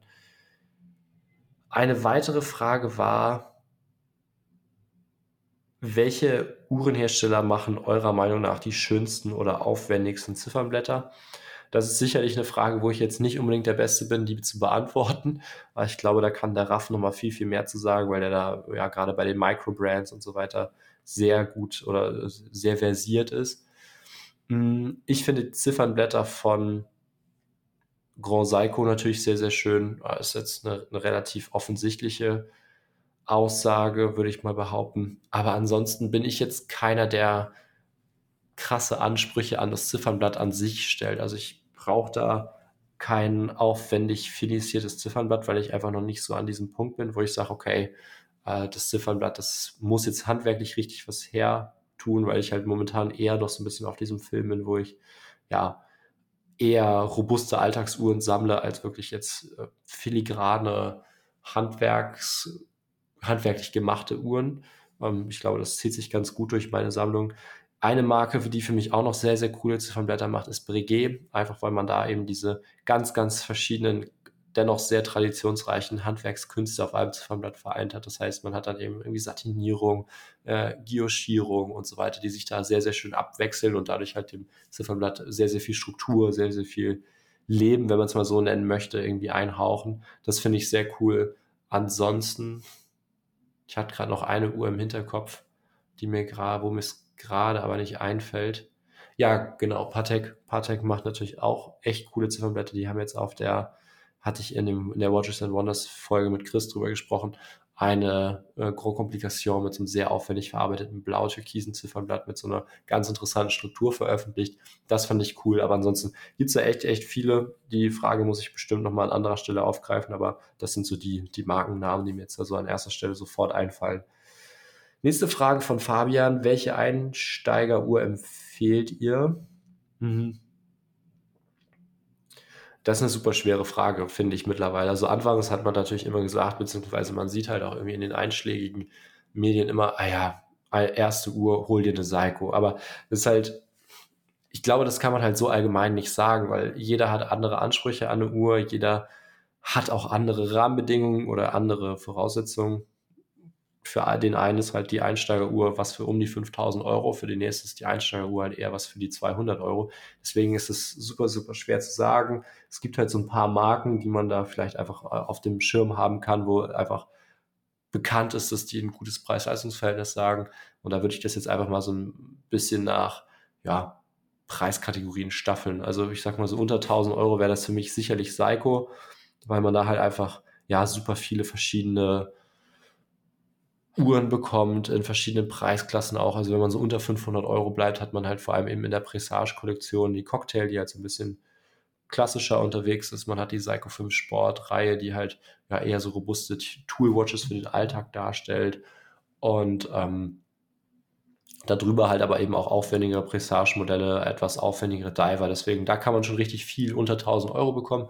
So in dieser Kategorie 2 oder 1000 bis 3000 Euro ich glaube, da wundert sich jetzt keiner, wenn ich sage, dass es Nomos ist. Ähm, und darüber, so 3.000 bis 5.000 Euro, wäre ich ganz klassisch bei Tudor. Und darüber würde ich halt sagen, dass sich das halt alles eigentlich nicht mehr viel nimmt. Darüber ist das halt alles sehr stark schon der Fall, dass das halt wirklich Luxusuhren sind, dass man da einen sehr, sehr großen Aufschlag dann teilweise auch eben für den Markennamen bezahlt. Klar, macht man bei Natulo auch, wenn man es so betrachtet will. Ist der, ist der reine Anteil an Produktionskosten am eigentlichen Listenpreis wahrscheinlich auch verschwindend gering. Hm. Und ansonsten würde ich halt einfach empfehlen, da hatte dann oder da baut dann die nächste Frage von Fabian auch so ein bisschen auf. Was sind eure Auswahlkriterien bei einer gebrauchten Uhr online? Guckt da auch unbedingt mal nach gebrauchten Uhren. Also gerade bei ja, wenn man jetzt eben nach aktuelleren Uhren schaut, kann man da halt durchaus dann irgendwie mal ein Schnäppchen machen und sagen, okay, ja, ich spare mir jetzt vielleicht irgendwie die ersten 500 Euro bei meiner Uhr für 2000 Euro Listenpreis, zahle ich dann nur eineinhalb und kann mir dann irgendwie noch eine robuste Seiko für das Geld oder die Differenz dazu kaufen. Ich glaube, das ist ein ganz guter Tipp, dass man halt da schaut, dass man einfach zu guten Preisen kauft. Und was da halt gute Kriterien bei der Online-Auswahl sind, von Uhren. Ich glaube, das muss man so ein bisschen differenzieren, weil ich hatte das schon öfters mal gesagt, dass ich persönlich mir nicht zutrauen würde, ein modernes Rolex-Modell online zu kaufen. Klar, wenn das jetzt ein super alteingesessener Händler ist, wo ich eine Garantie habe, wo halt wirklich auch irgendwie ein Ruf dahinter hängt, ähm, wo ich weiß, okay, der Händler ist in zehn Jahren höchstwahrscheinlich auch noch da und wenn ich irgendwann rausfinden sollte, dass er mir ein Fake verkauft hat, dann habe ich dann Ansprechpartner und kann das mal abklären. Hm. Aber ich wäre, oder mir wäre das zu viel Nervenkitzel, jetzt eine moderne Rolex auf eBay Kleinanzeigen zu kaufen und ähm, blind irgendwie Geld zu überweisen, per PayPal zu bezahlen oder wie auch immer, weil im Zweifelsfall ist das Geld halt weg und man bekommt halt entweder gar nichts oder deswegen, dass dieses ganze Thema Hype-Uhren, wo halt wirklich ja kriminelle Energie vorhanden ist, einfach weil die Leute halt sehen, ja, da kann man Geld machen, das ist ein super populäres Thema. Da würde ich, mache ich persönlich online einfach einen Bogen drum. Ist jetzt bei mir konkret auch jetzt nichts, wo ich sage, ja, das ist was, wo ich jetzt in naher Zukunft irgendwie Interesse gehabt hätte. Aber ansonsten gute Kriterien für den Online-Uhrenkauf. Hm. Wie ist die Kommunikation mit dem Verkäufer? Ist es äh, super harmonisch, vertrauenserweckend oder ist es so, dass der ja Druck macht, hey, ja, was ist denn jetzt, äh, kaufen Sie nun oder was ist nun und äh, zahlen Sie sofort oder sowas. Das sind für mich immer so Alar Sachen, wo die Alarmglocken angehen sollten. Und man sagt ja nicht ohne Grund so buy the seller. Das hört man ja immer und immer wieder, dass man äh, ja da so eine gewisse Vertrauensbasis haben sollte, auch wenn man jetzt irgendwie von Händlern kauft, dass man halt da wirklich welche mit einem gewissen Ruf, mit einer gewissen Bekanntheit hat und so weiter und so fort. Das wäre so mein, mein erster Tipp eigentlich, dass man da halt wirklich auf den Händler achtet. Und ansonsten einfach passt die Uhr vom Preis her? Also ist das nicht so eine Too Good to Be True Story, wo man sagt, okay, ja, jetzt irgendwie die Wahrscheinlichkeit, dass ich jetzt hier eine Uhr zum halben Marktpreis finde, kann passieren, ist aber eher unwahrscheinlich. So und dementsprechend würde ich solche Sachen dann halt nur machen, wenn ich mir die Uhr anschauen kann, wenn ich die abholen kann. Ansonsten ja, passt der Zustand für mich und ähm, gibt super viele Kriterien, aber einfach bin ich da bis jetzt auch eigentlich immer mit dem Bauchgefühl ganz gut gefahren, wobei ich halt die Uhren eigentlich auch immer abgeholt habe. Also die IWC hat jetzt Chris zum Beispiel für mich abgeholt, habe vorher die Abwicklung online gemacht. Und da war der Preis dann halt aber so gut, dass ich gesagt habe, okay, das Risiko würde ich jetzt eingehen, gerade weil Chris halt eben auch hinfährt, kann man das halt machen, äh, auch wenn der Verkauf, Verkäufer jetzt vielleicht nicht unbedingt der vertrauenserweckendste war.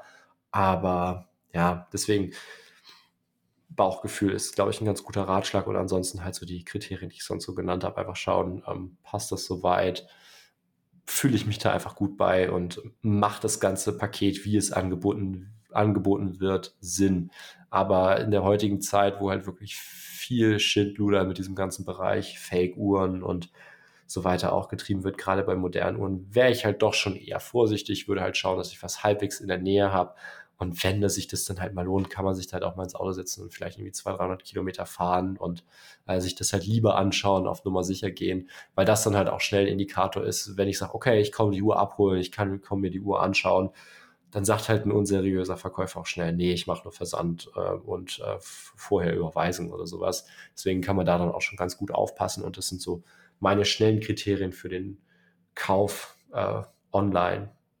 Hm was habt ihr, oder Entschuldigung, äh, Jochen fragt, was haltet ihr von der BlackBerry 58? Ja, ist natürlich eine sehr einfach zu beantwortende Frage für mich. Hab die Uhr selber in der Sammlung, bin super zufrieden damit. Trage sie jetzt momentan nicht, weil sie in der Heimat ist, aber ist für mich nach wie vor der Diver in der Sammlung, ähm, der irgendwie wenig Koexistenz von anderen Uhren zulassen würde, weil ich halt immer sage, okay, das ist für mich halt die perfekt proportionierte Uhr am Handgelenk, wo ich einfach sage, ja, ich brauche nichts anderes. Das ist jetzt meine subjektive Meinung, finde die Qualität super. Natürlich würde ich mich da jetzt irgendwie mal über ein Update von einer T-Fit schließe freuen, einfach weil ich immer nach wie vor noch so ein bisschen das Problem habe, dass die Anpassbarkeit irgendwie nicht so ganz gegeben ist, äh, je nach Handgelenksumfang, der dann im Laufe des Tages ein bisschen variiert. Aber ja, ansonsten super Uhr, kann ich eigentlich uneingeschränkt empfehlen. Ich muss jetzt tatsächlich mal die BlackBerry 54 anprobieren, äh, ob die vielleicht äh, noch ein bisschen besser gefallen könnte, dass die Größe noch besser ist. Aber ansonsten, unabhängig davon, bin ich jetzt super zufrieden mit meiner BlackBerry 58. Eine weitere Frage von Philipp war dann eben auch noch, ähm, ja, das halbe Jahr ist fast rum. Was ist euer Resümee? Was erwartet ihr für die zweite Hälfte? Kurzes Zwischenfazit. Hm ich muss ganz ehrlich sagen, und das ist auch eine Perspektive, die ich oder eine Meinung, die ich bekomme, wenn ich mich irgendwie mit Freunden unterhalte, dass das Jahr wirklich verflogen ist. Also die fünf Monate oder fünfeinhalb Monate, sechs Monate, jetzt wie auch immer. Ich weiß nicht, wo die Zeit geblieben ist. Also ich finde, es ist äh, echt, echt schnell gegangen und ähm, ja, dementsprechend schwer fällt mir das auch aktuell, das so ein bisschen zu begreifen und ähm, da ja ein Resümee zu ziehen. Es war einfach einfach äh, an einem vorbeigerauscht, finde ich das Jahr. Ich glaube, es ging vielen Leuten so und dementsprechend ja Urtalk-technisch oder uhrentechnisch, klar, Watches and Wonders mal wieder in Genf in der Schweiz zu sein, war natürlich ein Highlight, so ein bisschen diese Luft zu schnuppern. Ansonsten hatten wir auch Anfang des Jahres ähm, ein Get-Together in Hamburg, wenn ich mich recht erinnere.